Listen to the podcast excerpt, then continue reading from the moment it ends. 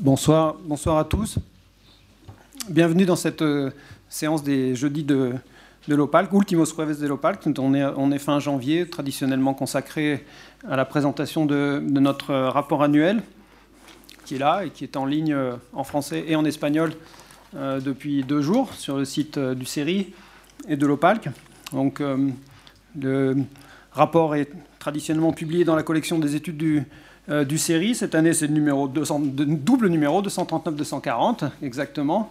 Et euh, je voudrais commencer par remercier Judith Burco, qui est, là-bas au fond, qui est éditrice de cette série, et Colombe Camus, qui, a fait le travail d'éditing euh, en français de, notre, notre, rapport annuel.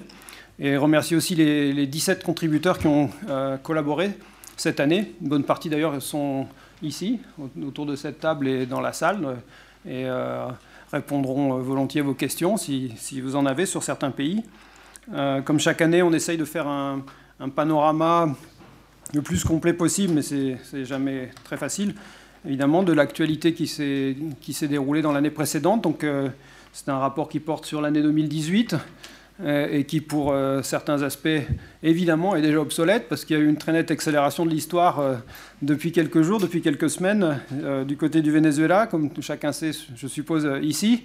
donc, on pourra en parler dans le débat, mais il y a évidemment un article sur, sur, sur le Venezuela dans, dans, notre, dans notre rapport, mais qui évidemment ne prend pas en compte les développements les, plus, les plus récents dont on pourra discuter tout à l'heure, si vous voulez, euh, dans la partie euh, d'échange avec, euh, avec vous, avec la salle. On sera content de, vous donner notre avis. Évidemment, ce sera un, thème que l'on suivra de près pour l'année 2019 et qui figurera dans notre rapport, dans rapport l'année prochaine. Alors, de quoi parle... De quoi parle-t-on dans ce rapport? Traditionnellement, notre rapport il est divisé en quatre parties. Euh, il y a une introduction assez générale qui, essaye de décrire les grandes tendances euh, des évolutions politiques de, l'année qui, vient de, se terminer, de, 2018. Euh, je vais en dire un mot. Ensuite, on a une première partie qui porte sur des pays que l'on sélectionne et qui sont des pays qui sont dans l'actualité. On appelle ça l'Amérique latine dans l'actualité. Euh, et cette année, comme vous le voyez, en 2018, on, a, on, parle du Venezuela, bien sûr. On parle chaque année du Venezuela. Ça fait déjà plusieurs numéros, plusieurs années que le Venezuela est, un pays qui est toujours dans l'actualité. Euh, mais aussi, on parle de Cuba, de la succession euh, on parle du Nicaragua, bien sûr, avec, avec le tournant autoritaire du régime sandiniste. Euh, on parle de l'Argentine, c'est un papier qui est assez euh, économique, c'est assez rare pour nous. Nous sommes tous des spécialistes de sciences politiques, donc euh, c'est en général pas un rapport qui, contient beaucoup d'analyses, disons, économiques. Et on a fait une exception pour l'Argentine euh, cette année. Et Pierre Salama, je ne sais pas d'ailleurs s'il est là, je ne vois pas, peut-être. En tout cas, Pierre Salama nous a fait l'amitié de, collaborer dans notre rapport avec un, papier sur ce qu'il appelait l'Argentine à la dérive et qui porte assez spécifiquement sur des questions économiques. Euh, et puis, euh, il y a un papier aussi sur le Pérou qui a été écrit par Gustavo Pastor, qui est là. Pourra parler de la crise péruvienne si vous voulez, si vous voulez tout à l'heure. Euh, traditionnellement aussi, nous avons une deuxième partie dans, notre rapport annuel qui porte sur des, euh, héritages d'époques historiques euh, plus ou moins éloignées. Ce ne sont pas des papiers d'historiens, ce sont des papiers qui portent sur en quoi le, passé est intéressant pour comprendre le présent. et cette année, cette année, nous avons un papier sur l'OEA qui a été écrit par Kevin Partenay et Damien Larouquet, qui est ici et qui va en parler dans un petit instant. Euh, il y a aussi euh, un papier sur l'année 1968, sur la génération rebelle en Amérique latine, qui a été écrit par un historien euh, costaricien, qui est directeur du Centre d'études historiques de l'Amérique centrale, CHIAC, à San José, Costa Rica. il y a un papier sur 1978 en Bolivie, écrit par Sébastien Urioste, qui est ici, et qui pourra parler de la Bolivie aussi, si vous le souhaitez. Mais ça, c'est un papier sur 40 ans de transition Bolivie. Et puis il y a un papier sur le Chili, sur euh, le plébiscite de 1988, dont on a célébré le 30e anniversaire, euh, écrit par euh, un historien chilien, Manuel Garate Chateau, Manuel Garate Chateau, qui, a écrit un papier sur le début de la fin de la dictature militaire au, Chili. et puis ensuite, dans, notre rapport, on a toute une partie électorale évidemment particulièrement importante depuis quelques années parce qu'on est au milieu d'un cycle, enfin, milieu fin d'un cycle électoral particulièrement important avec beaucoup de pays qui ont, voté. Euh, et donc, euh, Erika Guevara, qui a été notre euh, observatrice en chef, on va dire, pendant l'année 2018, parce qu'elle a observé beaucoup d'élections, on a un projet de recherche en cours à l'OPALC qui nous amène à observer et à faire des enquêtes sur le, terrain dans, beaucoup de pays. Et c'est ce qu'on a fait en, 2018. Donc, on rend compte de ces analyses et de, ces observations dans cette troisième partie du, rapport, où il y a un papier un peu de cadrage euh, et ensuite, euh, on parle des élections au Costa Rica, en Colombie, au Paraguay, au Brésil, au Mexique et au Venezuela. Ça a été une année euh, particulièrement chargée. Et on va voir quelles sont les tendances générales qui se sont dégagées au cours de l'année et qui pourront être confirmées ou non cette année, en, 2019.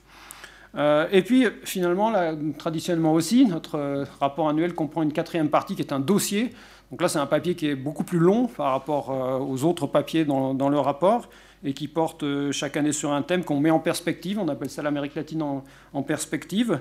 Cette année, euh, le thème qui a été retenu est celui de la militarisation des tâches policières. D'ailleurs, c'est aussi un thème qui est très d'actualité, euh, évidemment. Mais ça, c'est un, travail comparatif entre le Brésil et le Mexique. Qui a été élaboré par Maria Teresa Martinez, qui est là et qui va nous en parler, et par Anaïs Passos, qui n'est pas là, qui est au Brésil, qui vient de terminer sa thèse euh, sur, sur, ce sujet euh, et qui a collaboré avec euh, Teresa pour écrire cette, cette, analyse dans la quatrième partie et elle nous en parlera tout à l'heure. Donc, juste un mot de, cadrage que j'emprunte à l'introduction de, de, ce rapport. Je ne vais pas être très long parce que pour le reste, on a beaucoup d'intervenants. Enfin, on a trois interventions et qui sont sur, des, questions assez complexes et donc qui vont qui nous vont tenir assez longtemps. Donc juste un mot, et puis je reviendrai à la fin de, nos présentations pour conclure. Et... pas particulièrement discret ce distributeur d'eau. Donc euh, euh, oui, je reviendrai dans la conclusion pour annoncer un petit peu ce qui va retenir notre, attention euh, en 2019 sur quelques-unes de, nos analyses concernant des thèmes de l'actualité. Mais en gros, euh, ce qui a retenu notre attention en 2018 par rapport aux crises euh, euh, que l'on analyse par ailleurs au Venezuela et au Nicaragua tout spécialement, aussi dans une moindre mesure au Pérou, mais enfin surtout au Venezuela et au Nicaragua, c'est une certaine impuissance collective de la part de l'Amérique latine à faire face à ces situations de crise. impuissance que l'on peut mesurer lorsque l'on compare à d'autres situations historiques, notamment les années 80 en Amérique latine, où, euh, d'un point de vue, je dirais, collectif, l'Amérique latine a été beaucoup plus efficace pour euh, traiter des crises qui étaient principalement des crises en Amérique centrale. Hein. C'était une autre époque, c'était la fin de la guerre froide, euh, mais on a quand même vu à cette époque-là l'Amérique latine en mesure de produire une diplomatie collective, une diplomatie commune, le groupe de Contador, groupe, l'accord de paix, Oscar Arias, etc., dans les années 80.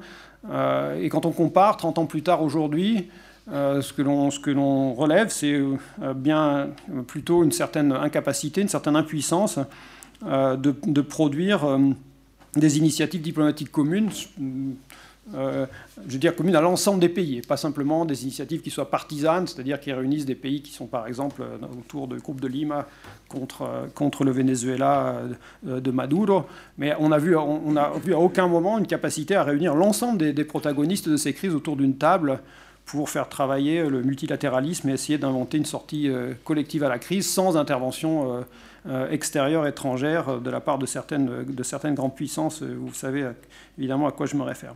Donc on a, on a placé l'année 2018 sous ce signe-là, c'est-à-dire sous, ce, sous signe de cette impuissance collective, et on, a analysé un certain nombre de, pays.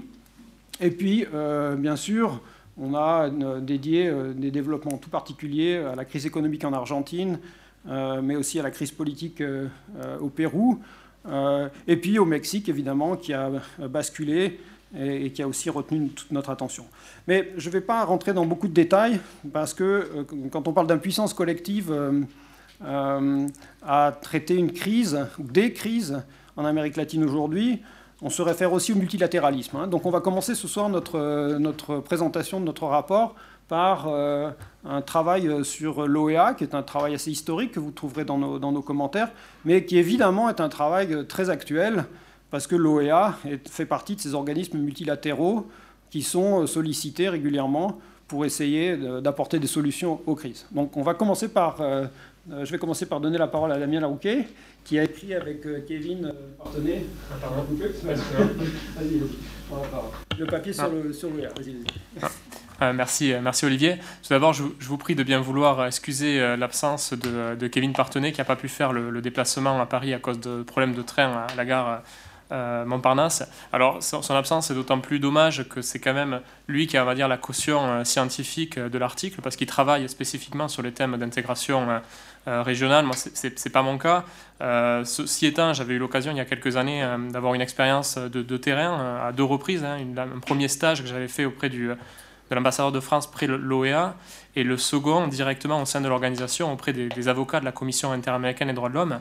Et donc, quand je dis euh, expérience, on va dire empirique, c'est aussi, on a, ce, petit article a été écrit aussi grâce un peu à l'expérience qu'on a tous eue, enfin je dis tous, c'est-à-dire les, chercheurs de, de l'OPALC, on a tous été au moins une fois, je crois, euh, observateurs électoraux pour, euh, pour l'organisation. Donc c'est à partir de, de ces terrains-là, disons, qu'on a, pu, qu'on a pu écrire ce petit papier. Donc qu'est-ce que l'OEA donc c'est l'organisation des États américains qui a été fondée donc en 1948. Elle a fêté ses 70 ans euh, cette année en avril. Euh, c'est, euh, pour le résumer, le principal forum diplomatique interaméricain hein, de la région qui réunit, je crois, 34, 35 États, avec une position un peu, un peu bâtarde, entre guillemets, pour, pour, pour Cuba, qui a été suspendu en 1962.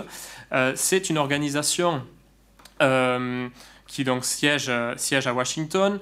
Euh, pour vous ayez une idée euh, en termes budgétaires, ça je l'ai cherché ce matin, le budget de, de l'OEA c'est 85 millions de dollars. pour que vous ayez une idée, par rapport à l'ONU, l'ONU c'est annuellement 5,4 milliards. Donc vous voyez, c'est quand même un budget qui est assez, qui est assez réduit, qui est dominé effectivement par les États-Unis.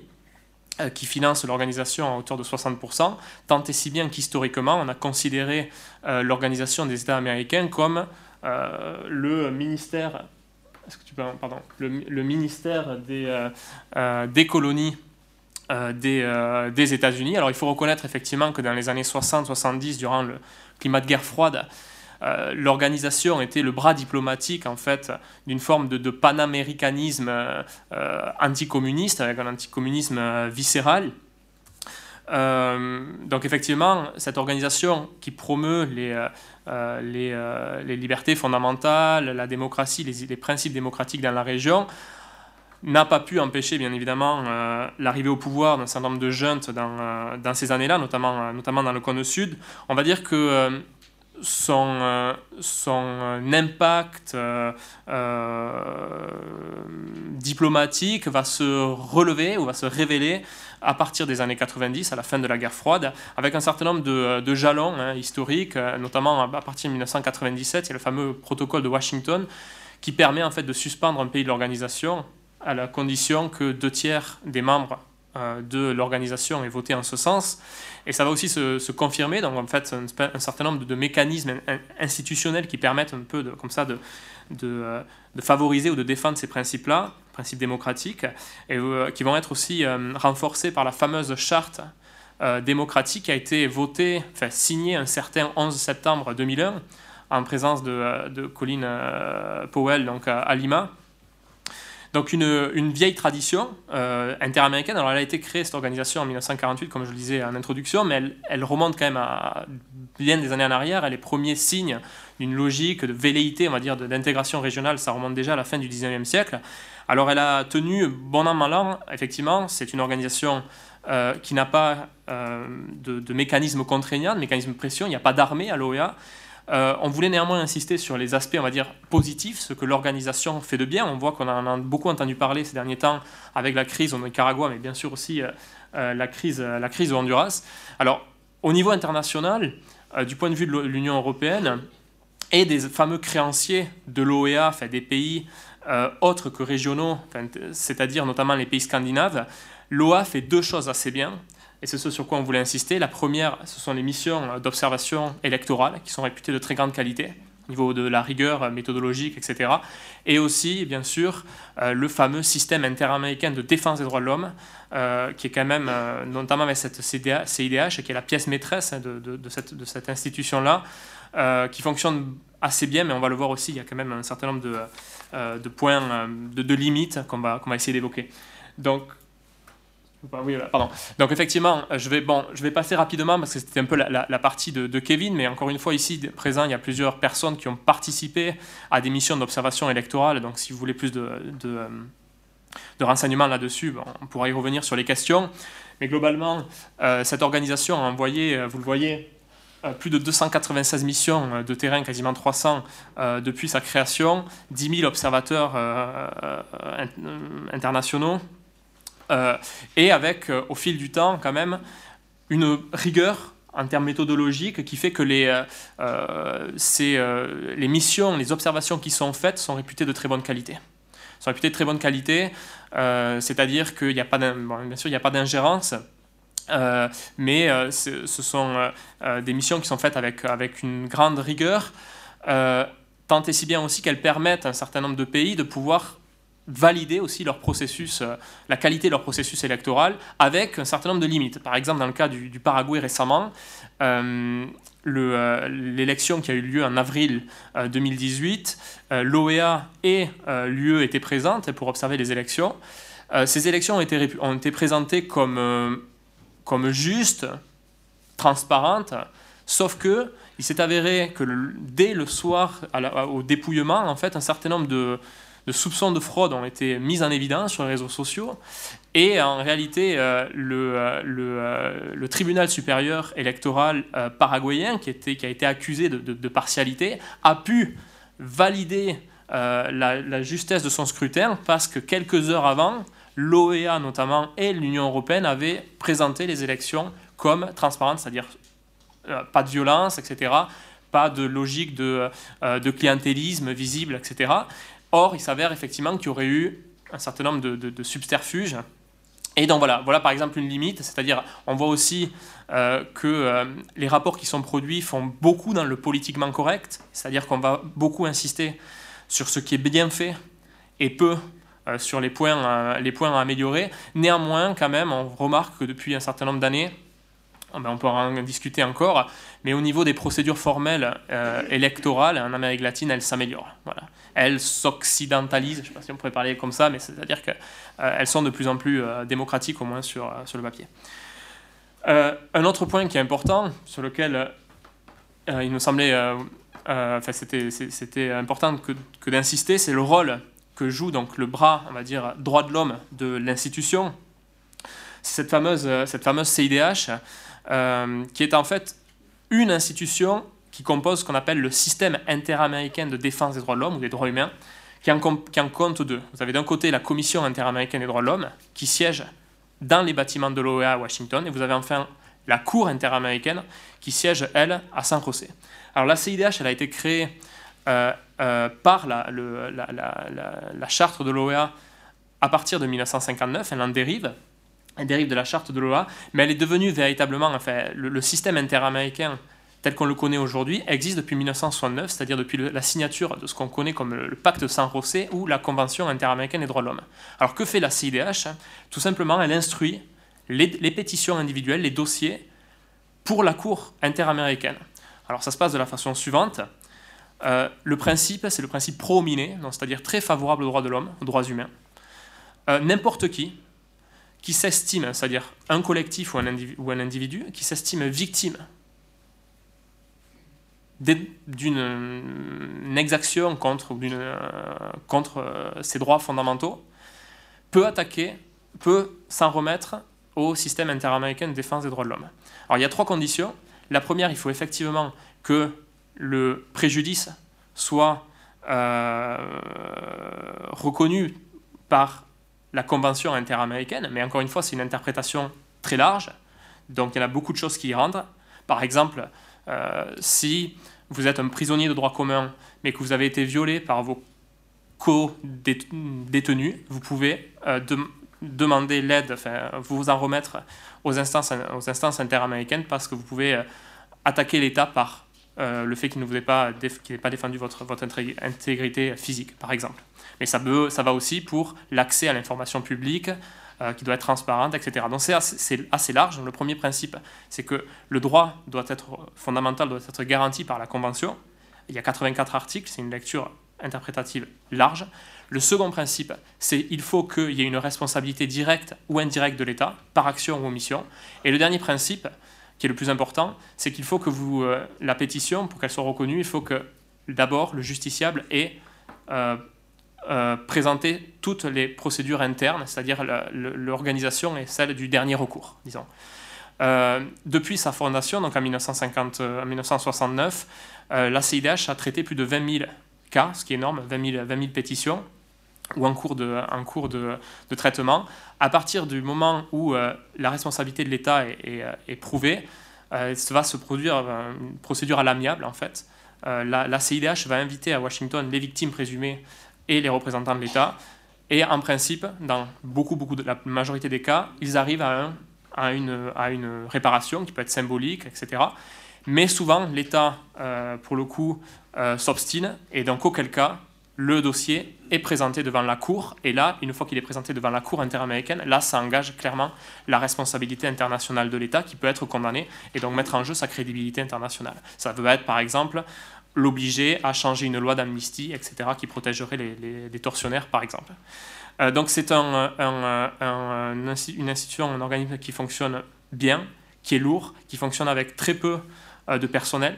C'est 80 avocats, 45 euh, titulaires à peine, beaucoup de stagiaires et une, euh, un très faible budget, à peine 6%, 6 euh, de l'OEA. On accuse en fait le, la CIDH de faire trop bien son travail et depuis quelques années, effectivement, notamment lié à ces crises récurrentes avec le Venezuela, avec l'Équateur, avec le Nicaragua, la CIDH fait toujours, est toujours dans l'œil du cyclone et elle a, quelques, elle a eu quelques problèmes financiers ces, ces, ces dernières années, d'autant plus qu'elle est en mesure euh, de prendre ce qu'on appelle les mesures conservatoires, c'est-à-dire qui permettent par exemple d'obliger un État à mettre sous protection policière un journaliste euh, ou un témoin qui serait euh, menacé de mort, voire par exemple dans le cas du Brésil, d'interdire ou de suspendre la construction d'un barrage euh, qui euh, pourrait mettre en danger euh, une communauté, par exemple, indigène. Donc ça, ça se chiffre en dizaines de millions de dollars. Et effectivement, à partir de ça a été un peu la goutte d'eau qui a fait déborder le vase. Vous aviez des pays qui étaient réputés les bons élèves du système interaméricain, notamment les anciens pays qui, ont eu, qui ont connu des, traumatismes de dictature. je pense à l'Uruguay, je pense à l'Argentine, je pense au, au, Brésil, au Chili, etc. Qui ont des pays qui ont basculé une fois que la CIDH effectivement a commencé à prendre des mesures conservatoires qui avaient vraiment un coût, un coût financier important et qui a failli faire basculer euh, l'institution dans ces années 2012-2013, tant et si bien que sont venus euh, à la rescousse des pays européens comme euh, Norvège, Suède, etc., et les États-Unis, hein, alors sous présidence, sous présidence Obama. J'en terminerai là. L'un des problèmes de la CIDH, et qui joue aussi sur sa crédibilité, c'est qu'elle ne peut pas attaquer précisément les États-Unis, ni le Canada d'ailleurs, qui n'ont pas reconnu, n'ont pas signé, ratifié le pacte de San José, la Convention. Donc ça donne aussi du grain à moudre euh, pour, euh, euh, pour les pays type Venezuela, Nicaragua, Équateur, etc., qui sont toujours sous le feu des critiques et qui disent et qui reprochent à, la CIDH de, faire un travail partiel ou partial dans la mesure où elle ne peut pas attaquer de manière réciproque euh, les autres États de la région qui n'ont pas reconnu dans les années 70 euh, la Convention interaméricaine. Néanmoins, effectivement, encore, c'est un système qui marche bien euh, et qui mérite d'être défendu. Donc, pour, pour finir, en conclusion, qu'est-ce que l'OEA Effectivement, c'est un forum, un forum diplomatique malgré tout utile, essentiel, mais on le voit, qui est limité pour gérer des crises comme celle du, euh, Venezuela. Le Venezuela ne peut pas être suspendu euh, en dépit des, efforts en ce sens, notamment du secrétaire général, Luis Amalgro, qui est l'ancien, euh, l'ancien j'ai dit Amalgro ou Almagro? Almagro, pardon, l'ancien ministre des Affaires étrangères uruguayen, parce qu'effectivement, euh, c'est la logique en gros euh, du pouvoir de veto, hein, avec ces fameux veto players qui sont les, petits États qui vont, qui vont soutenir le, le, euh, le pays. je pense notamment au, Nicaragua et à d'autres pays, petits pays de la Caraïbe qui ont longtemps profité en fait des largesses du régime. Donc c'est un, système qui marche mal, qui n'est pas contraignant, effectivement, sur le plan, sur le plan diplomatique, il n'y a pas d'armée à l'OEA, mais néanmoins, c'est un forum qui a le mérite, le mérite d'exister et qui, voilà, sur certains aspects, je pense notamment, encore une fois, à la défense de la démocratie à travers ben, ce contrôle démocratique euh, des, marche bien, et notamment aussi au niveau, euh, au niveau des droits de l'homme, qui est, qui est quand même une. Euh, et cette CIDH, qui est une des pièces maîtresses de ce système, qui est reconnue, encore une fois, par par les institutions européennes. Voilà. Je vous remercie pour votre attention et puis on pourra revenir après sur des questions si vous en avez. Merci. Merci, merci Damien pour cet éclairage sur l'OEA. On va maintenant passer à la partie électorale du, du, rapport, qui est une partie importante cette année avec six élections présidentielles. Elika. Bonjour à tous et à toutes. Euh, alors, moi, je vais vous présenter cette euh, troisième partie du rapport qui s'appelle L'Amérique latine aux urnes. Et donc, où on essaye de faire un peu le bilan de cette année électorale 2018, qui a été une année charnière, en fait, et qui est en plein milieu d'un cycle électoral qu'on étudie dans le cadre de plusieurs projets de recherche, comme vous a expliqué euh, Olivier.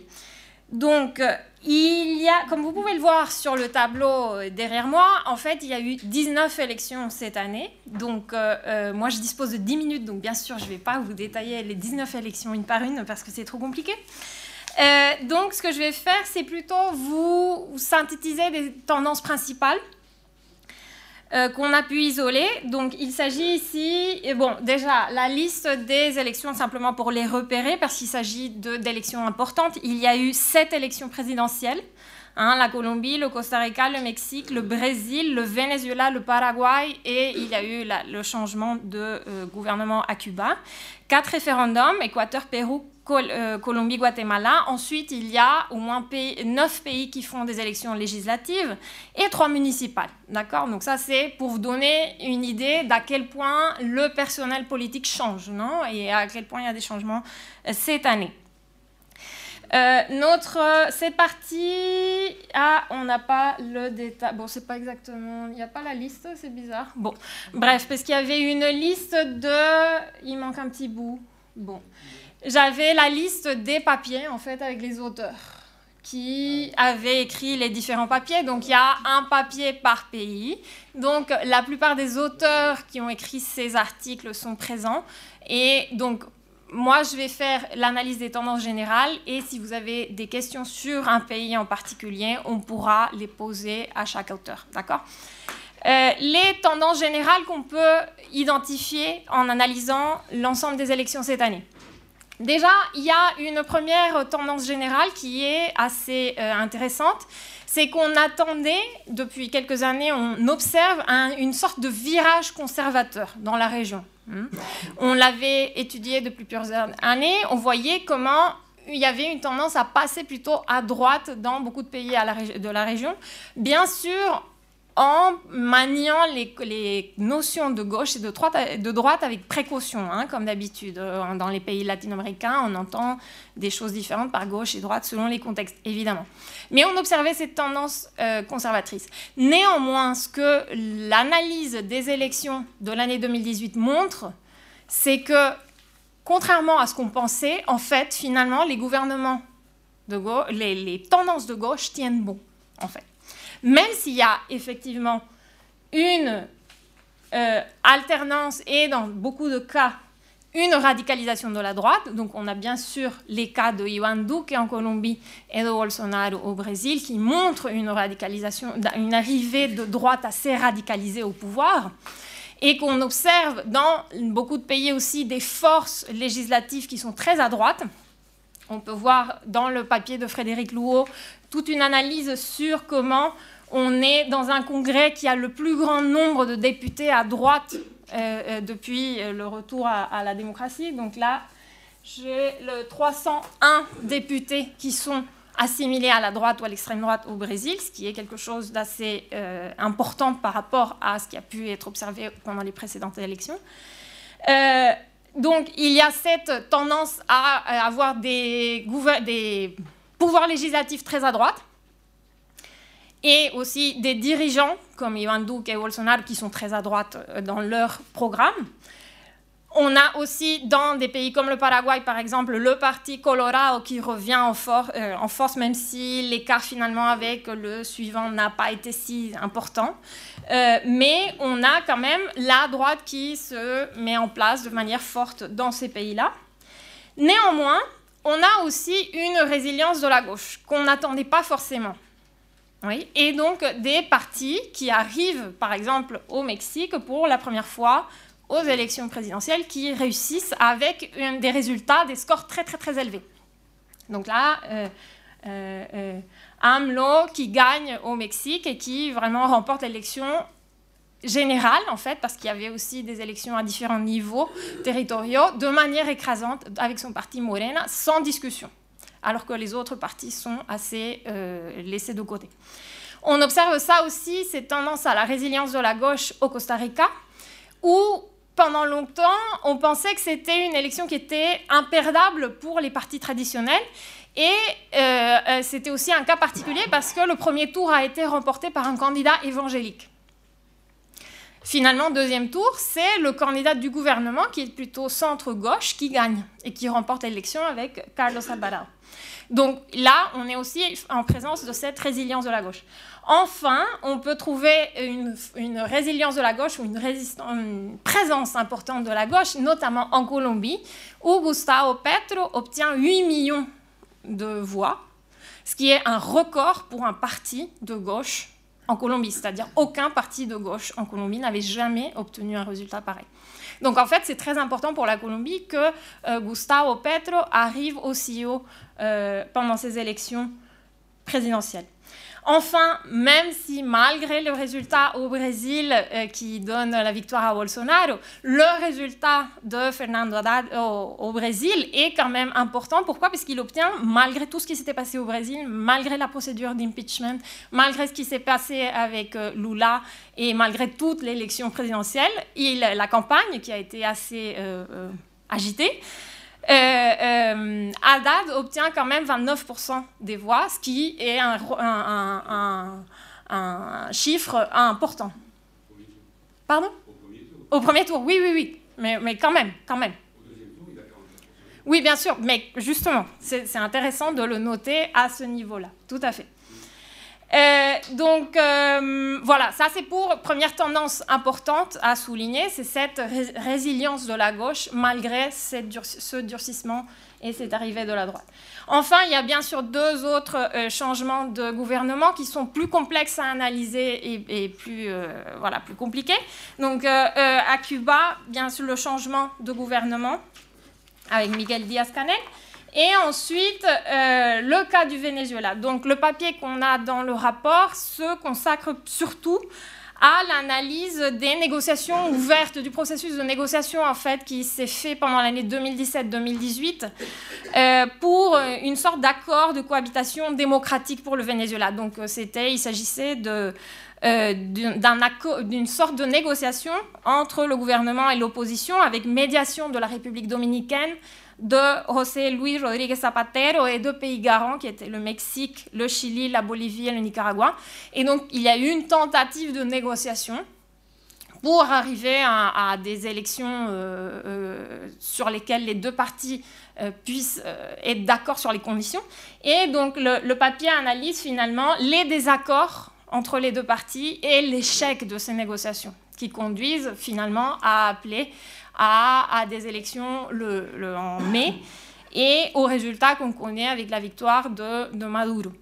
Mais donc, c'est les conditions finalement, l'échec des négociations pour l'accord de cohabitation démocratique et l'incapacité des deux parties à trouver un accord euh, ont produit finalement un contexte où il est difficile de parler d'élections vraiment concurrentielles en fait au Venezuela.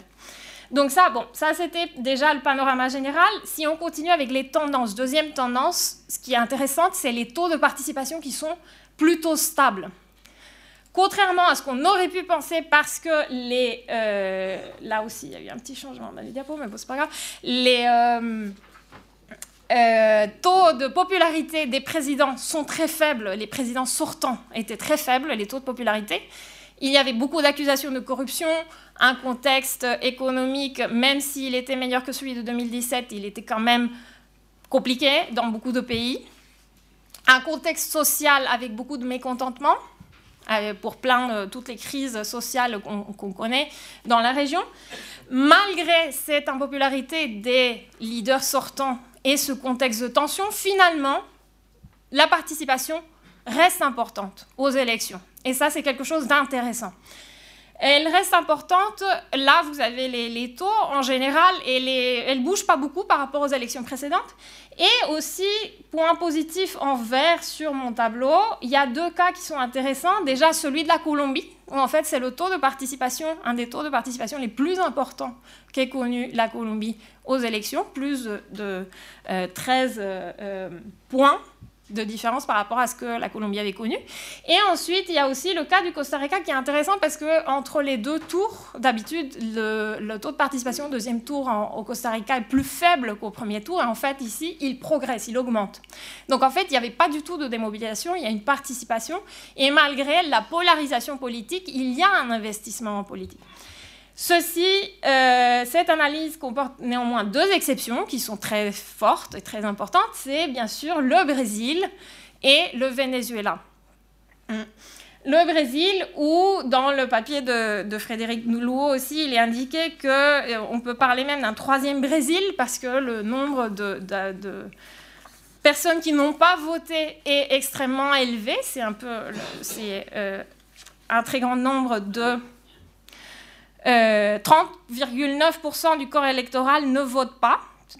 Donc c'est 42,1 millions de personnes sur 147, ce qui est énorme. Et puis, il y a aussi euh, le cas du Venezuela où, en fait, l'abstention est de 54% de la population. Ce qui est ici important si on observe sur ce graphique parce que, justement, le Venezuela connaissait d'habitude des taux de participation de plus de 70%.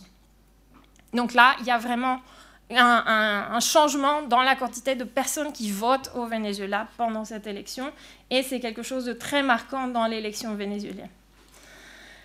Euh, on part, si je continue avec mes tendances, euh, troisième tendance qui est intéressante, même si elle, bien sûr, elle ne, couvre, elle ne couvre pas tous les pays, en fait, elle ne concerne pas tous les pays, mais on observe l'effondrement de certains partis traditionnels dans certains pays, qui est assez intéressante l'effondrement de partis traditionnels. On peut le voir dans trois cas surtout. Donc déjà, l'érosion électorale des deux principaux partis politiques entre 2006 et 2018 au Brésil. Donc on parle ici bien sûr du PSDB et euh, du PT. Donc là, vous voyez l'érosion électorale qui est très forte, c'est-à-dire le, le, PSDB obtient 4% aux élections, alors que d'habitude, il était euh, toujours dans la course au deuxième tour. Et euh, pareil, bon, le PT. Donc déjà, ça, c'est intéressant, c'est-à-dire comment les deux, les principaux partis politiques s'effondrent.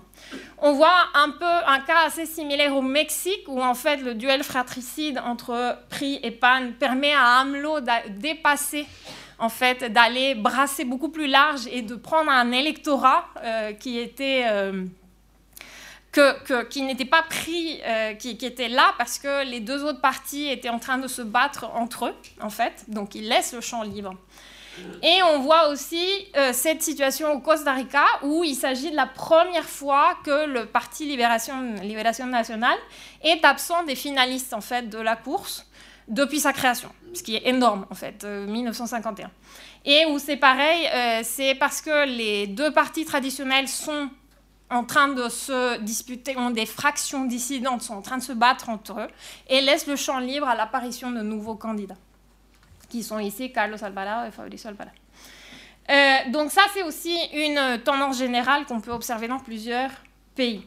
On peut aussi euh, observer la volatilité de l'électorat. C'est encore au Costa Rica, c'est un sondage euh, par panel en fait qui montre la volatilité impressionnante de l'électorat pendant pendant tous les mois de la campagne entre octobre 2017 et février 2018, l'électorat qui change d'avis tout le temps, qui est aussi une tendance.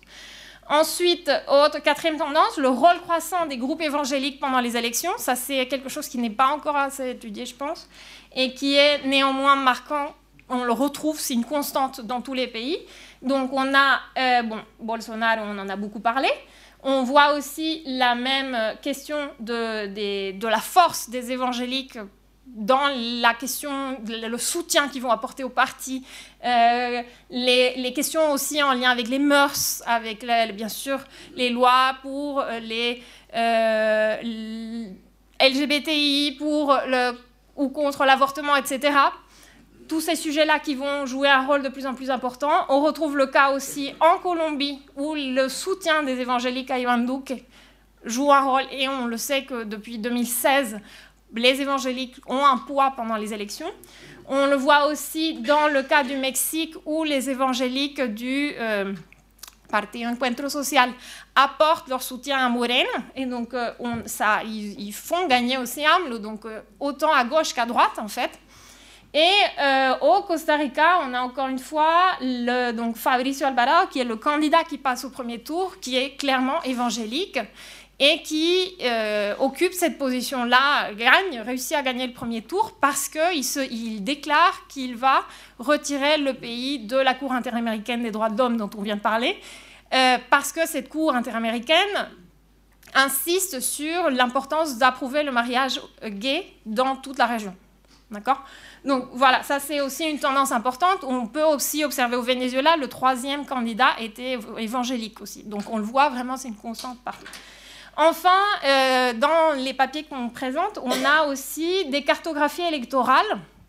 Dans les différents papiers, il y a des différentes cartographies qui montrent des clivages profonds, en fait. C'est ça aussi qui est intéressant dans ces cartes, c'est que toutes les cartes qu'on a pu euh, élaborer montrent des clivages profonds sociétaux euh, très clairs. Donc déjà, la Colombie, où l'enjeu de la paix était au cœur de l'élection, malgré le fait que, euh, les négociations de paix avaient été approuvées, que les accords de paix avaient été signés. Donc là, on observe comment la cartographie du second tour des élections présidentielles 2018 correspond pas mal à celle du référendum pour les, ou contre les accords de paix euh, de 2016.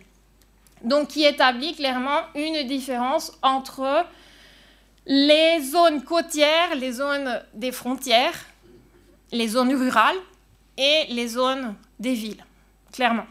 Et ça, ça se voit beaucoup en Colombie.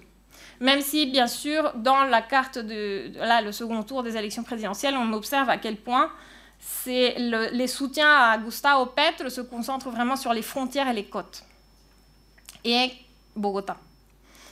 Voilà, donc ça c'est dans le cas de la Colombie où l'enjeu, bon il y, a aussi dans le papier toute une analyse sur le, taux d'accomplissement en fait des, différentes mesures euh, qui ont été mises en place avec ces accords de paix, euh, la mise en œuvre en fait des accords de paix et les, problèmes en fait comment les problèmes dans la mise en œuvre des accords de paix ont aussi joué pendant l'élection. Si on continue avec les cartographies, on voit la même chose dans le cas du Brésil. Ces cartes ont beaucoup circulé en France, c'est-à-dire comment on a deux Brésils. le Brésil de, plutôt du sud, qui euh, soutient, et euh, de l'ouest, qui soutient Bolsonaro, tandis que le nord et le nord-est a soutenu plutôt le PT. Donc, euh, cette, ces scissions très claires.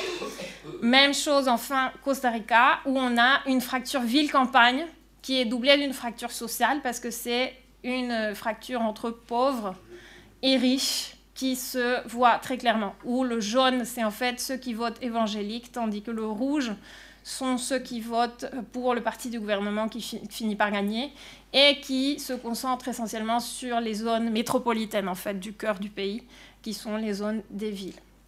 Voilà, et donc ça c'est, euh, pour conclure, je vais m'arrêter là parce que de toute façon j'ai été long.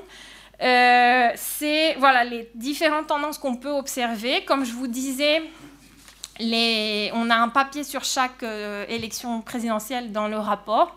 Et donc, si vous souhaitez plus de détails sur les différents, les, les, particularités de chaque élection, on pourra après poser les questions aux, aux auteurs qui sont ici présents. Merci beaucoup. Merci Erika. On va maintenant écouter Teresa qui va nous parler du dossier euh, sur la militarisation des tâches policières. Mexique. Merci, euh, merci à tous et à toutes.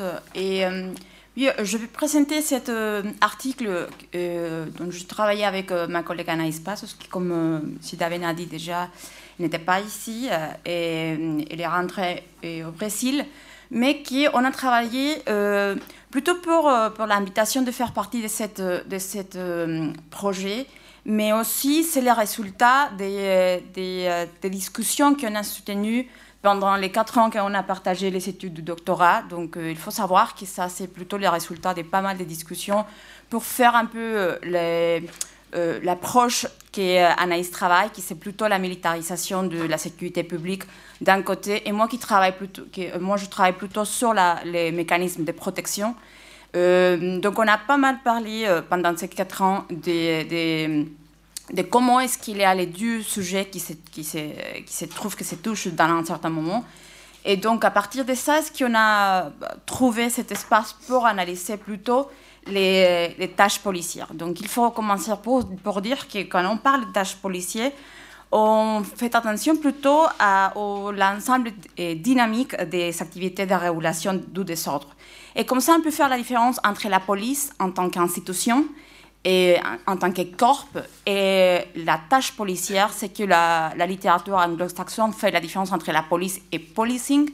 Et on va faire attention sur la tâche policière plutôt parce que comme ça, nous sommes bien en condition d'aller au-delà de la partie formale institutionnelle, des corps euh, policiers. Et euh, alors, l'argument qu'on veut, qu veut avancer, l'idée qu'on va défendre dans l'article, c'est plutôt de considérer que euh, dans les contextes de transition démocratique, euh, et notamment le, Brésil et le Mexique sont les cas qu'on travaille, dont on travaille, et les fonctions policières sont, plutôt orientées vers euh, des pratiques de plus en plus punitives. C'est-à-dire que nous sommes plus loin des espaces plutôt restauratifs et nous sommes bien concentrés sur des pratiques plus punitives. Et ça va avoir deux côtés. D'un côté, c'est des pratiques de la tâche policière telle qu'elle, euh, et donc on va parler un peu, un peu plus tard de, des pratiques euh, particulières qui vont nous montrer cette tendance plus punitive, mais aussi ça va être du côté du public. au moment dont la, la population, les citoyens vont commencer à euh, accepter, à tolérer des pratiques plus punitives, mais, aussi à demander, même à demander des, actions plus punitives. Et, euh, ça va aussi, euh, cette transformation, ça va aussi avoir un résultat sur le renforcement des inégalités et des inégalités qu'on va observer en matière de vraiment de, de, cette procès de, fournir protection, mais en fait qui sont à la limite sont des inégalités sociales. Et on va, on va un peu discuter pourquoi. Alors, donc, euh, comme je l'ai dit, on va vraiment nous concentrer sur la tâche policière. Et comme ça, on va euh, analyser deux procès en particulier. D'un côté, la militarisation et de l'autre côté, euh, ce qu'on appelle la multilatéralisation des, tâches policières. Donc, pour parler de la militarisation, qui c'est déjà un débat assez, assez important maintenant, qui d'un côté au Mexique, parce que c'est déjà la discussion sur la création de la garde nationale de la part du président euh, López Obrador. Et, aussi du côté du Brésil, parce qu'il arrive de Bolsonaro a fait euh, encore bouleverser un peu le, sujet, si est-ce qu'il aura plus au moins de participation des militaires. Et là, c'est important de faire la différence entre la militarisation des corps policiers et, ce qu'on appelle la constabularisation des forces armées. Qu'est-ce que c'est ça et pourquoi c'est qu'ils sont différents? Euh, Plutôt la militarisation des corps policiers, c'est euh, le moment où la police, les corps policiers qui sont normalement civils, commencent à voir une inspiration et euh, ils s'assemblent déjà aux militaires. Parce que soit les pratiques, soit les uniformes, soit les armes-feu, soit ils, commencent à voir même des traînements qui, viennent des, militaires. Et qui, qui entraînent un problème, parce qu'en fait, ils ne sont pas enfin, il commence à avoir un contact, un rapport avec la population qui est d'abord plus punitif, parce qu'il vient d'une inspiration plus, euh, plus agressive, euh, qui vient euh, plutôt du, militaire. La constabularisation de, de l'autre côté, c'est plutôt la condition de voir déjà les soldats, les, membres des forces armées qui font déjà la, la tâche qui normalement leur échappe qui, soit, euh, euh, plus clairement la sécurité publique. Donc, quand ils commencent à patrouiller, à faire des enquêtes, et des choses qu'on considère normalement qui sont exclusives à la police, ben, vont commencer à être faites par les forces armées. de l'autre côté, la multilatéralisation a aussi deux, façons de, de, l'analyser. On propose d'analyser la multiplication des agences et des, des protections des agences de sécurité et euh, qui, va, à la fin va, provoquer des systèmes locaux qu'on appelle polycentriques. Et on va voir un peu des implications sur euh, cette condition-là. Et puis aussi, on a la multiplication des fournisseurs de protection, qui sont des multiplications étatiques, c'est un peu l'idée euh, des agences qu'on a vu avant, mais aussi la multiplication des, acteurs non étatiques, c'est-à-dire soit privés, la sécurité privée dont on a, je crois qu'on a tous des histoires sur la, sécurité privée, mais aussi des autres types de milices qui sont proches, soit dans la pratique euh, informelle ou même illégale. Alors, euh, pour l'idée de la militarisation des corps policiers, euh, ce qu'on peut voir, c'est vraiment comment est-ce qu'il y a, on constate vraiment au Mexique déjà la militarisation, mais avec cette idée de modèle encadré encore dans les modèles civils et par contre, euh, au Brésil, on a plutôt la continuité d'une militarisation qui vient euh, déjà à partir de, l'époque de la dictature. Et ça, a à voir plutôt avec euh, les types de violences qu'on a entre les pouvoirs civils et le pouvoir militaire. Donc un problème qu'on a par exemple au Mexique, c'est le fait que la, la frontière entre le militaire et les pouvoirs civils, c'est pas jamais clair. Même s'il y a la condition qui, qui ne sont pas les tâches policières ne sont pas vraiment dans les domaines du, militaire.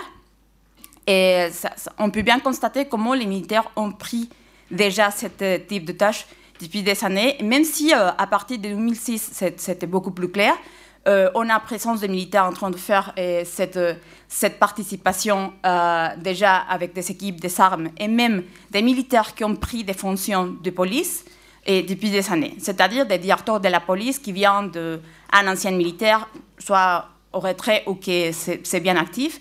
Et comment est-ce que ça change complètement euh, le type de doctrine et le type de formation des polices et des, policiers qui viennent après? Euh, la constabularisation de l'autre côté, c'est plutôt la, dans les, cas du Brésil, on peut constater ce qu'on appelle la semi-constabularisation. Ce qui en fait, c'est vrai qu'il y a eh, la présence déjà des forces armées dans certaines parties, mais on l'appelle semi-constabularisation parce qu'en fait, ils sont, sont présents de, de, façon bien et encadrée. Ils ne, sont, pas présents dans tous les territoires, c'est bien clair. et les opérations où ils participent sont, euh, plutôt euh, limitées par les temps, euh, disons par les temps, mais par l'espace. Par contre, au Mexique, c'est plutôt un processus de constabularisation qui est encore plus large, où même s'il y a l'idée que la participation des forces armées c'est plutôt euh, en tant que la police est plus forte, c'est vrai que la présence est beaucoup plus attendue et il n'y a pas euh, aucune clarté sur la limite dans le temps de quand est-ce qu'on peut euh, être en condition de, voir partir l'armée. Alors, tout simplement pour, vous offrir une illustration, on a cette, deux cas, les deux photos, d'un côté c'est les soldats qui patrouillent à Tijuana, qui est une municipalité au nord du pays. Et de l'autre côté, on a euh, les, nouvelles uniformes de la police militaire au Brésil, le BOPE. Et comme vous pouvez voir, la similitude, c'est euh, euh, énorme, pas tout simplement au niveau de l'image, mais aussi le type de choses qu'ils peuvent faire.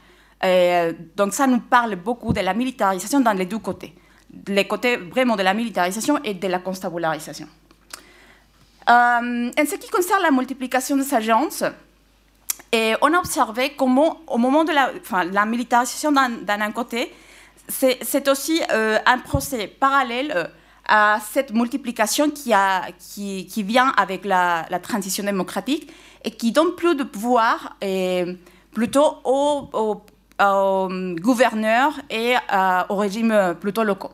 Donc ça nous provoque ces dispositifs polycentriques qui à la fin va euh, va ouvrir une sorte de, guichet multiple pour les citoyens qui vont avoir euh, beaucoup plus de, de, communications euh, diversifiées avec le responsable du policing. Et ça, c'est moins clair au Brésil parce qu'il reste quand même plus centralisé.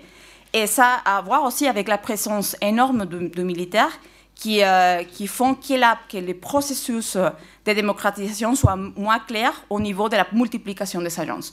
Tout simplement pour, vous offrir encore un, exemple, si on fait un peu d'attention sur les cas de... Ça, c'est le cas de Jalisco, c'est un, un, État... c'est peut-être le 12e, 3e plus important du, pays au niveau de l'économie plutôt, mais aussi euh, dans des autres variables. On peut considérer comment, pendant l'époque du demande des prix de partis hégémoniques, on peut voir que la tâche policière du côté local a été vraiment concentrée sur deux agences. Et euh, d'un côté, c'était, les deux dépendants du, gouverneur, c'est-à-dire que le gouverneur avait un certain, contrôle sur la tâche policière. D'un côté, c'était le secrétariat général du gouvernement, et de l'autre côté, c'était les bureaux du procureur général de l'État. Et là, on avait toutes les petites euh, corps de police qui sont vraiment concentrées euh, à partir du gouverneur. Après, avec l'arrivée du, du, PAN, du parti d'opposition, euh, déjà de l'alternance dite la transition, on peut voir comme ça, ça a complètement multiplié. Donc, vous pouvez voir comment les agences ont commencé à se diversifier, pas tout simplement parce qu'ils sont plus des agences, mais aussi parce qu'il y a certaines spécialités. Donc on peut voir comment les enlèvements sont traités par une agence assez particulière. Et ça nous, montre aussi après euh, que ça, va se soutenir et, euh, avec les autres, les autres gouverneurs. Pourquoi est-ce que ça va euh, être aussi lié avec l'idée de la, asymétrie et plutôt avec l'idée des inégalités? D'abord parce que comment on n'a plus de, fenêtres ouvertes euh, par rapport aux citoyens, ce qui arrive, c'est qu'en euh, fait, il y a cette asymétrie entre les différents types de euh, groupes de la société et les, contacts avec le gouvernement. Autrement dit, les citoyens ont des possibilités différentes selon les groupes auxquels il appartient pour avoir, pour entrer en contact avec la possibilité d'être protégé. Et notamment, on fait un point sur les, patronats et, et, comment les hommes d'affaires arrivent à euh, utiliser toutes leurs ressources pour, et à partir de cette considération euh, euh, polycentrique, de faire partie de la définition de la menace d'un côté et aussi de la façon de se protéger. Et ça, c'est complètement différent par rapport aux autres groupes qui n'ont aucune, possibilité d'être en contact avec cette, ces agences déjà polycentriques. Et, et finalement, euh, le dernier point qu'on fait, c'est plutôt sur la diversification des acteurs non étatiques. Et que ça nous ouvre aussi la porte, pas simplement de la sécurité privée, mais aussi des différentes milices et des différents euh, corps qui peuvent euh, offrir, qui peuvent fournir protection et qui sont des, pratiques informelles, mais aussi des, pratiques, des pratiques illégales. Et on va finir plutôt avec cette, cette citation qui vient du terrain et qui nous montre comment il y a un chef de police qui euh, nous dit qu'en fait, il, avait la, il y a la possibilité toujours qu'il y ait un corps qui, à l'origine, est plutôt hybride, comme c'est le Rurales. Le Rurales, en fait, c'est un groupe qui, euh, qui existe euh, depuis le, le, 19e siècle et qui a été créé plutôt pour la protection des chemins et de la protection de, de, de la terre, mais aussi avec la collaboration de l'armée.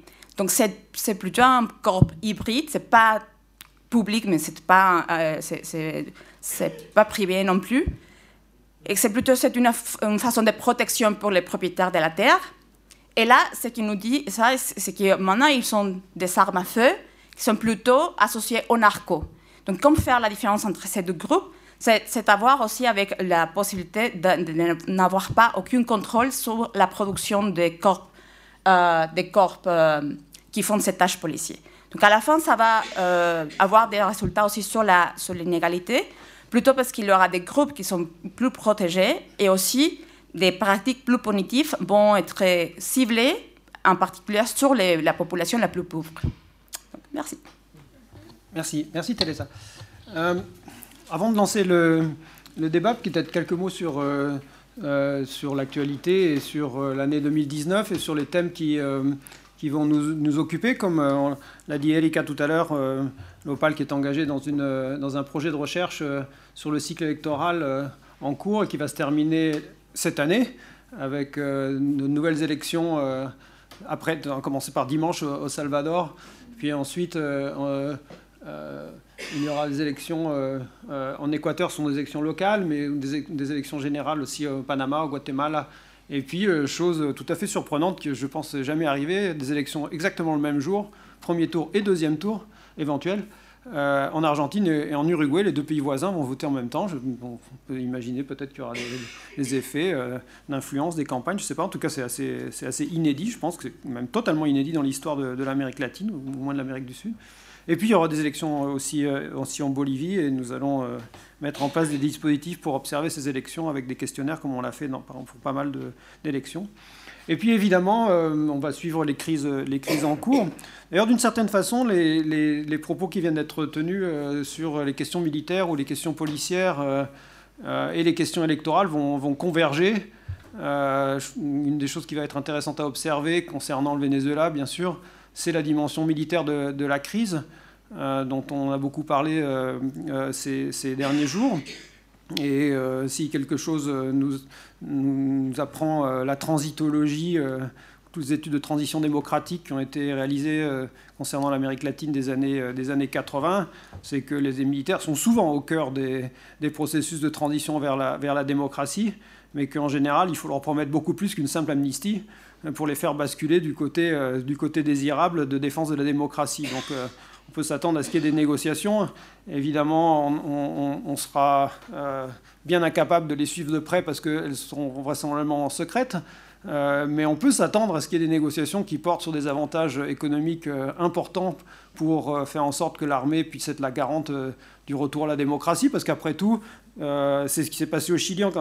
il y a un papier dans notre rapport sur le Chili du référendum de 88 qui rappelle ce moment clé où le général Mattei est arrivé à la monnaie et a dit à des journalistes oui, le non a gagné au référendum, alors que pendant ce temps, à la télévision, il passait des dessins animés euh, et, ils n'informaient pas du tout sur, euh, sur des questions politiques et tout le monde se faisait beaucoup de soucis sur euh, est-ce que les militaires vont accepter la défaite. Et c'est un militaire qui, qui, lui-même est allé devant, devant la télévision et on sait très bien à quel point Ensuite, il y a eu des négociations au Chili pour que les militaires puissent conserver des avantages économiques importants, dont, 10% de l'industrie du cuivre, par exemple. Donc on peut s'attendre à quelque chose de, similaire euh, au Venezuela. Il y a d'autres exemples en Amérique latine. À chaque fois que les militaires euh, ont accompagné une transition démocratique, ça a, jamais, euh, ça a très rarement été innocent. Et, en fait, ils ont terminé avec des avantages qui étaient souvent assez exorbitants. Mais c'est un peu le prix à payer. Donc on s'attend à, observer euh, à servir ça euh, chez les militaires vénézuéliens. Il n'y a pas de raison qu'ils fassent exception. Il y a même, euh, je dirais, un certain nombre d'arguments qui militent dans l'autre sens. Hein. C'est, le Venezuela étant un, pays très riche potentiellement, les militaires ont de quoi négocier. Hein. Et comme ils sont, disons, déjà euh, entre leurs mains l'industrie, euh, la, compagnie pétrolière, il y a de grandes chances pour qu'ils souhaitent la, conserver et qu'ils continuent à tremper dans tout un tas de, trafics et, et, qu'ils s'enrichissent. Euh, c'est un petit peu le pire. Pardonnez ce commentaire un petit peu cynique, hein, mais après tout, ce sont les enseignements de la, de la, transitologie. Il y a un prix à payer pour le retour à la démocratie, et dans le cas du Venezuela, il risque d'être assez élevé, étant donné que c'est une puissance pétrolière. Mais tous les commentaires qu'on a fait aussi sur les élections, euh, euh, sont, aussi des, facteurs qui vont nous, intéresser concernant la crise, parce qu'une une des dimensions qui peut être intéressante à observer en 2019, euh, et qui n'a pas vraiment été analysée pour les élections précédentes, sauf, exception, bah, c'est l'influence de cette crise vénézuélienne concernant les débats électoraux. est-ce que le Venezuela va continuer à servir de repoussoir pour faire perdre la gauche? On a vu cette dynamique. Euh, régulièrement, depuis, depuis longtemps d'ailleurs. Hein, en fait, ça a commencé euh, quand euh, Hugo Chavez s'est mis à faire campagne dans, des pays étrangers hein, et a fait perdre la gauche. Il a fait perdre la gauche au Mexique, il a fait perdre la gauche au Pérou, il a fait perdre la gauche dans beaucoup de pays. et il a contribué à la polarisation d'un certain nombre de paysages politiques avec des, un climat assez, assez dur, ou de, de, division, de haine parfois dans certains pays. Euh, qu'il a considérablement euh, euh, alimenté. Donc ça, ça va peut-être continuer, on, va, peut-être s'attendre à, observer la crise, une instrumentalisation de la crise vénézuélienne dans les débats électoraux, dans les pays qui vont voter. pendant les mois qui vont, qui vont venir. Peut-être pas d'ailleurs, hein, peut-être que non. Je pense que il est intéressant de regarder la campagne actuelle, par exemple, au Salvador, qui vote dimanche. Où curieusement, on n'a pas l'impression que dans les débats, les, ce genre de thème, euh, la crise au Nicaragua, qui est pourtant un pays centra-américain qui n'est pas très loin, n'a pas beaucoup été discuté. Et le thème migratoire n'a même pas été beaucoup discuté. Donc parfois, on est surpris par euh, des débats électoraux qui n'abordent pas certains sujets qu'on s'attend à voir euh, discutés, qu'on s'attend à voir structurer les débats et peser sur les, préférences électorales des électeurs. Euh, mais ces dernières années, il y a eu beaucoup d'élections qui se sont, qui se sont euh, décidées en fonction euh, de ce statut de repoussoir qu'a endossé le, Venezuela depuis maintenant un, certain nombre de temps. Donc c'est assez intéressant de voir comment ces questions militaires et ces questions électorales vont converger en 2019 et vont concerner la suite et on espère l'issue euh, de la, crise vénézuélienne ou de la crise nicaraguayenne dans une moindre mesure. C'est aussi un petit peu ça que, que l'on va, observer, bien sûr. Euh, bon, dans, nos, intentions, on l'a même annoncé d'ailleurs dans l'introduction, euh, on n'a pas beaucoup réfléchi en 2018 aux questions, aux nouvelles configurations internationales, mais en 2018, quand même, les deux plus grands pays d'Amérique latine ont voté en même temps. Ça aussi, ça n'arrive pas souvent, je crois tous les 12 ans. Euh, le, calendrier électoral du Mexique et du Brésil coïncide.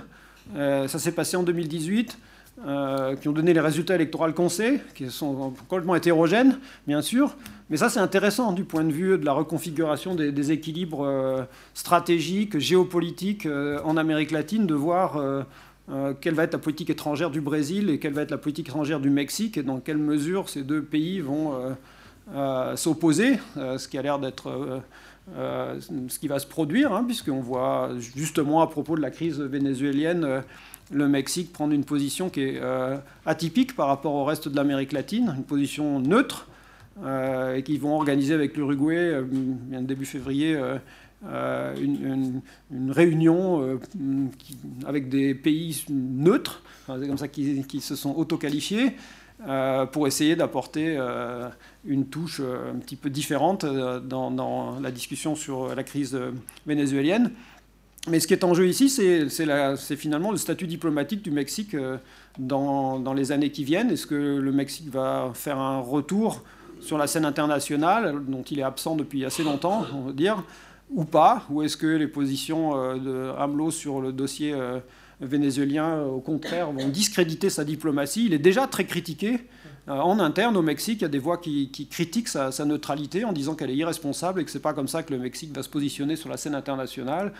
Euh, bon, mais c'est vrai que c'est euh, un moment, on est en train de vivre un moment important qu'il nous faudra analyser calmement pour notre prochain rapport, pour, avec le recul, ce qu'on ce peut dire de, de, ce moment. Parce que le Mexique, c'est aussi un pays qui, qui, continue à avoir un, un accès assez privilégié euh, aux États-Unis. Il y a un canal de discussion avec les, avec les, Américains, et donc euh, le Mexique joue cette carte-là pour pouvoir euh, éventuellement discuter du dossier vénézuélien avec les États-Unis, alors qu'évidemment c'est très difficile autrement. Donc euh, il y a des reconfigurations qui sont, qui sont en cours, donc c'est difficile de, de, évidemment de, faire des pronostics à ce stade. D'ailleurs, qui aurait imaginé si on avait présenté notre rapport euh, le 31 décembre, enfin on ne l'aurait pas fait, mais disons avant, euh, juste à la fin de l'année 2018, on n'aurait jamais imaginé ce qui allait se produire au Venezuela. Hein. Donc il y a quand même une accélération de l'histoire qui est, difficile à prévoir et qui nous met dans une situation totalement nouvelle et, donc il faudra rendre compte le moment venu avec, avec, euh, avec, calme et, en essayant d'utiliser les outils que nous donne la, science politique pour réfléchir à toutes ces questions. Bon, euh, je vais peut-être m'arrêter là. Euh, j'ai volontairement parlé un peu du Venezuela pour lancer le, débat, évidemment, mais on a jusqu'à 19h, donc on est là pour discuter. Donc si vous avez des commentaires ou des questions à poser, vous pouvez euh, lever la main et, lancer le débat. Allez-y. Au sujet du Venezuela, 24 heures de, de la sur la, presse équatorienne, j'ai lu les, les, titres seulement, pas les, les contenus de la nouvelle, que, la, que le Parlement européen a reconnu le gouvernement intérim, de... C'est un domaine très important. Je crois que c'est déjà un pro- prononcement international. Absolument. Euh, Monsieur, allez-y.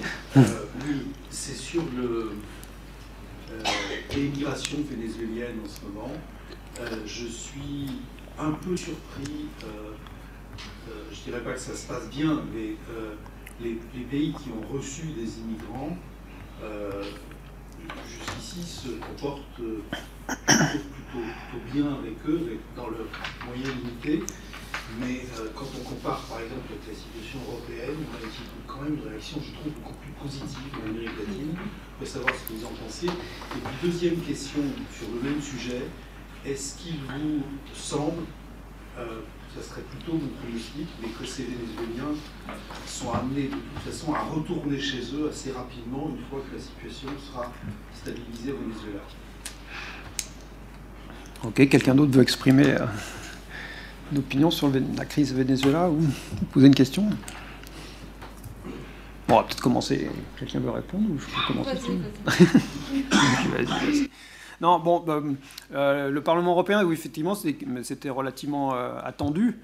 Euh, la position de la Commission européenne et celle du Parlement ne sont pas toujours les mêmes, il faut quand même aussi le préciser. Il y a des logiques qui sont parfois différentes entre le Parlement et la Commission. Mais enfin, il y a au Parlement européen une, majorité de, parlementaires qui sont conservateurs hein, et qui appartiennent à des pays qui, pour la plupart, avaient pris position euh, pour ne, pas reconnaître euh, l'élection de Maduro le 20 mai dernier et, du coup appuyer euh, l'évolution, enfin les, annonces qui ont été faites par Guaido et, sur la vacance du pouvoir et donc l'intérim qui, s'est proposé de qui s'est proposé d'assurer. Donc, à partir du moment où la, Commission a, posé un délai pour qu'il convoque de nouvelles élections et qu'il n'ait pas à le faire, bon, on s'attendait à ce que, ce soit ce qui se passe. hein. C'est-à-dire que la position européenne s'aligne sur celle des États-Unis et d'une cinquantaine ou soixantaine d'autres pays dans le monde pour ne pas reconnaître Maduro, enfin pour considérer qu'il n'y a plus de président. En fait, c'est ça en fait ce qui s'est passé. hein. On a beaucoup entendu de journalistes qui disaient qu'il s'était auto- autoproclamé président. C'est pas du, enfin non. Euh, à partir du moment où vous ne reconnaissez pas l'élection euh, du 20 mai, bah, son mandat se terminait le 10 janvier. À partir du 10 janvier, il n'y a plus de président. En fait, ce qu'il a déclaré, c'est qu'il n'y a plus de président. Et il y a une vacance du pouvoir. Et une fois que vous dites qu'il y a une vacance du pouvoir, la Constitution euh, confie l'intérim euh, au président de l'Assemblée pour qu'il organise des élections. Hein, Donc il a appliqué la Constitution, si vous voulez, d'une certaine façon. Il ne s'est pas autoproclamé euh, président, ce n'est pas, très précis de le, présenter, comme ça. Mais bon, aujourd'hui, il y a quand même un, très grand nombre de pays qui, euh, qui rejoint cette, position, et en tout cas pratiquement, euh, enfin beaucoup de pays d'Amérique latine, mais aussi maintenant euh, l'Union européenne. Euh, en fait, quelle va être la, conséquence directe? Il ne va pas y en avoir beaucoup, vraisemblablement, hein, parce que Maduro a déjà déclaré qu'il il ne recevait d'ordre de- de personne et que et qu'il n'organiserait pas d'élection. La, seule élection qu'il est prêt à ça c'est quand même très intéressant, il est malin, hein c'est des élections parlementaires, évidemment. Il n'est pas question d'organiser des élections présidentielles, mais parlementaires, oui, parce que le Parlement actuel, dont il a perdu la majorité euh, à fin 2005, euh, 2005, 2015, excusez-moi, euh, termine en 2020. hein. donc normalement, il devrait y avoir des élections 2020 en décembre 2020. Donc il propose des élections parlementaires anticipées. Évidemment, pour lui, ça veut dire gagner ces élections parlementaires et se débarrasser de, ce Parlement qui lui est, qui lui opposé. hein. donc euh, je pense que c'est sa logique, hein. c'est-à-dire organiser des élections sans envisager de les perdre. C'est quand même son comportement euh, depuis un certain nombre d'années maintenant, hein, ce qui n'est pas un comportement démocrate. Donc on organise des élections, on doit envisager la défaite, sinon on n'est plus en démocratie. Et donc en fait c'est ce qu'il veut faire. Il veut organiser des élections anticipées parlementaires pour se débarrasser de ce Parlement qui lui est opposé, gagner, et à ce moment-là il n'y aurait, plus du tout aucune opposition euh, jusque dans cinq ans de, de plus. hein. Mais en tout cas, ce n'est pas euh, en lançant un ultimatum qu'on va l'obliger à organiser des, élections. Non. Euh, pour nous, il n'y a pas d'issue électorale. On l'a écrit dans le rapport, il n'y a pas d'issue électorale à cette crise, parce que euh, il n'acceptera jamais la défaite. Enfin, c'est assez simple. Nous, on fonctionne avec des critères simples hein, pour euh, qualifier une personnalité d'autocrate ou de démocrate.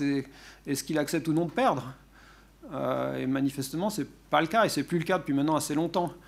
donc, il n'y a pas d'issue électorale. Il ne peut pas y avoir d'issue électorale à cette crise. À partir et, toutes les négociations qui peuvent se dérouler ou qui pourront se dérouler et qui porteront sur l'organisation d'élections ont de grandes chances d'échouer. Hum, parce qu'ils n'acceptent pas la défaite. Il n'y a pas d'issue électorale. Donc euh, évidemment, à partir du moment où il n'y a pas d'issue électorale, il n'y a, pas 36 000 autres issues. Et l'autre issue, c'est évidemment les militaires euh, qui, à un moment ou à un autre, vont dire stop. Hein, et, où là, on va rentrer dans une autre, dimension. Euh, je suis assez d'accord avec ce que, vous venez de dire, monsieur, sur les immigrants. Et je trouve aussi que là, euh, une certaine presse a un petit peu euh, exagéré sur, euh, par exemple au Brésil, quand il y a eu un, incident dans un État pauvre, et on, a expliqué qu'il y avait de la xénophobie. non, enfin, et effectivement, moi aussi, je suis assez surpris. Pourvu que ça dure, je, dirais, hein, pourvu que ça dure, parce que c'est pas du tout évident que ça dure. Si, les flux continuent à, à grossir, euh, bah, il va arriver un moment où ça va être très compliqué. Mais, c'est vrai que la, Colombie euh, a, fait, euh, a fait des efforts quand même assez exceptionnels pour accueillir ce million dont on parle de, Vénézuéliens.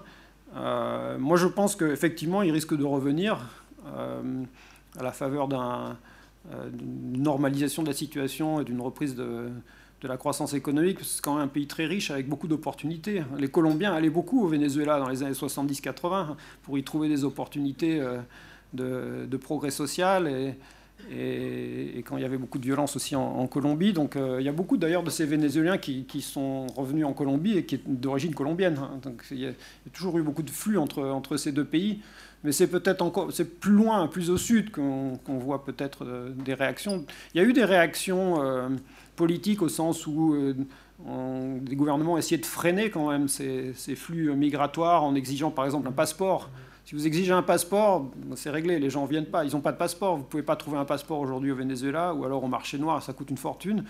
Euh, donc si vous exigez un passeport à l'entrée, c'est évident que euh, vous allez bloquer pour beaucoup de gens la, possibilité de passer par, par, ces territoires. Hein. Donc il y, a eu euh, ou des, permis de séjour qui ont été raccourcis. il y a eu un certain nombre de mesures, mais ce qu'il n'y a pas eu, c'est des réactions de xénophobie massive de la part de la population. Euh, et ça, c'est évidemment plutôt, une, plutôt réjouissant. Non, effectivement. Donc, je pense que c'est important, vous avez raison, c'est important de le souligner. Euh, pardon, moi je nuancerai, pourtant je suis de nature assez optimiste, mais je considère au contraire que effectivement, il y, a, eu un vrai effort institutionnel de la part de certains gouvernements euh, de venir en aide à ces réfugiés, notamment, euh, notamment à Bogota, la mairie de Bogota, etc., le gouvernement colombien de manière générale, euh, l'Équateur aussi, mais effectivement, l'afflux est tel qu'un certain nombre de, travas administrativas ont été mis en place, d'obstacles administratifs qui font que ben, c'est plus compliqué pour eux, et on voit aussi qu'aujourd'hui, ben, c'est surtout des associations caritatives, je pense notamment à l'Église, à certains endroits qui, euh, euh, qui s'occupent de ces gens-là. Alors effectivement, il n'y a peut-être pas de, une forme de, de, de Roland euh, xénophobe, mais on voit quand même une forme de crispation. je ne sais pas si c'est nationaliste ou identitaire ou socio-économique, parce qu'on, notamment à Lima, beaucoup de Liméniens disent que ben, ces euh, Vénézuéliens, il faut les accueillir, mais ils nous volent nos petits, euh, euh, nos petits boulots qu'on n'arrive plus à retrouver. Et puis c'est vrai que ça, met, ça met sous pression des systèmes publics qui, sont, qui ont déjà du mal à, à pouvoir assurer le bien-être de la, de, la population. Je pense au système de santé, au système éducatif qui sont, qui sont déficients dans la majeure partie de, de, ces pays, sauf peut-être dans le coin sud. Et c'est vrai que la crise migratoire, elle est elle pourrait se convertir en une vraie crise euh, institutionnelle. Enfin, si ça continue, je ne sais pas, mais euh, il faut voir. le débat est ouvert. Je voudrais juste euh, revenir sur ce que vous avez dit en, termes du caractère autocratique de, Maduro, qui ne reconnaît pas la, défaite.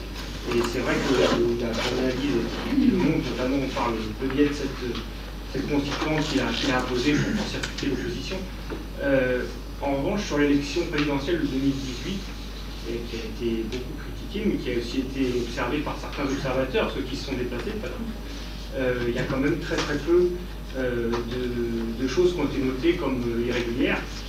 Et donc là, pour le, la reconnaissance d'une défaite, en l'occurrence, les élections l'ont porté vainqueur. Donc il ne peut pas se, reconnaître en défaite dans cette figure. Enfin, non, euh, parce qu'à partir du moment où vous empêchez aux principaux candidats d'être euh, candidats, euh, où certains sont en prison, d'autres sont en dehors du pays, le jour, il faut distinguer le jour du vote de tout ce qui a précédé, les mois qui ont précédé. L'impossibilité de se mettre d'accord, ce qu'a expliqué Erika à Saint-Domingue on a publié sur le site web de l'OPAL les deux propositions. Vous avez les textes dans leur intégralité proposés par le gouvernement et dans le rapport, il y a un résumé des, principales demandes de l'opposition et de la réponse du gouvernement. Vous allez voir que ce que demandait l'opposition, ce n'est pas grand-chose. Hein. C'est vraiment des garanties pour que le, processus soit transparent. Les, listes électorales, par exemple, qu'ils ouvrent, euh, si, vous voulez... Euh, des bureaux pour que les gens puissent aller s'inscrire pendant, un, laps de temps suffisamment important. Enfin, il y a mille détails euh, qui, pour nous, sont euh, tout à fait révélateurs d'une élection qui n'est euh, ni transparente, ni libre. Enfin, donc, e-, effectivement, si vous arrivez à Caracas le, dimanche des élections et que vous voyez les gens voter, vous n'allez vous allez pas avoir de fraude, c'est possible. Mais bon, euh, il y avait un seul candidat d'opposition, il n'était pas très crédible. Tous les autres avaient décidé de boycotter le scrutin, et pour de bonnes raisons. C'est-à-dire qu'il n'y avait pas effectivement de garantie. Hein. Donc, euh, quand on dit qu'il n'accepte pas la défaite, on ne fait pas un procès d'intention, c'est qu'on a juste des preuves qui montrent que euh, c'est assez facile d'organiser une élection et, de la gagner si vous, ne permettez pas à l'opposition de faire campagne, si vous, avez un, monopole total sur les médias, la télévision, etc. Il n'y a pas de campagne, il n'y a, pas de débat contradictoire, il n'y a pas de... Voyez, donc, euh, les élections de 2018 sont des élections totalement irrégulières. Ça fait pour nous pas le moindre doute et ça, n'était pas les premières de cette nature. Hein, ça n'a pas toujours été comme ça. Hein. Enfin, euh, on avait discuté de ça il y a quelques années. Euh, dans, le rapport de l'année dernière, on a, publié un texte de Javier Correa qui a fait un, récapitulatif très minutieux euh, de toutes les élections récentes, c'est-à-dire en gros depuis la défaite en 2015, c'est le moment où on se rend compte que le chavisme peut être minoritaire dans le pays et où il décide tout en étant minoritaire de continuer à gagner des élections. Donc ça, c'est facile. Hein c'est facile. Vous, c'est relativement facile. Vous êtes minoritaire, mais vous, allez gagner. Comment vous allez le faire? Vous, Regardez les États-Unis. Hein, ils ne sont pas les seuls à faire ça. il y a une, incroyable, si vous voulez, diversité euh, de technologies. Euh, plus ou moins discrètes, on va dire, qui vous permettent d'arriver à ce résultat, que vous êtes minoritaire dans le pays, mais vous allez quand même gagner des élections. Donc quand on est dans ce genre de situation, bah, pour nous, on n'est plus en démocratie.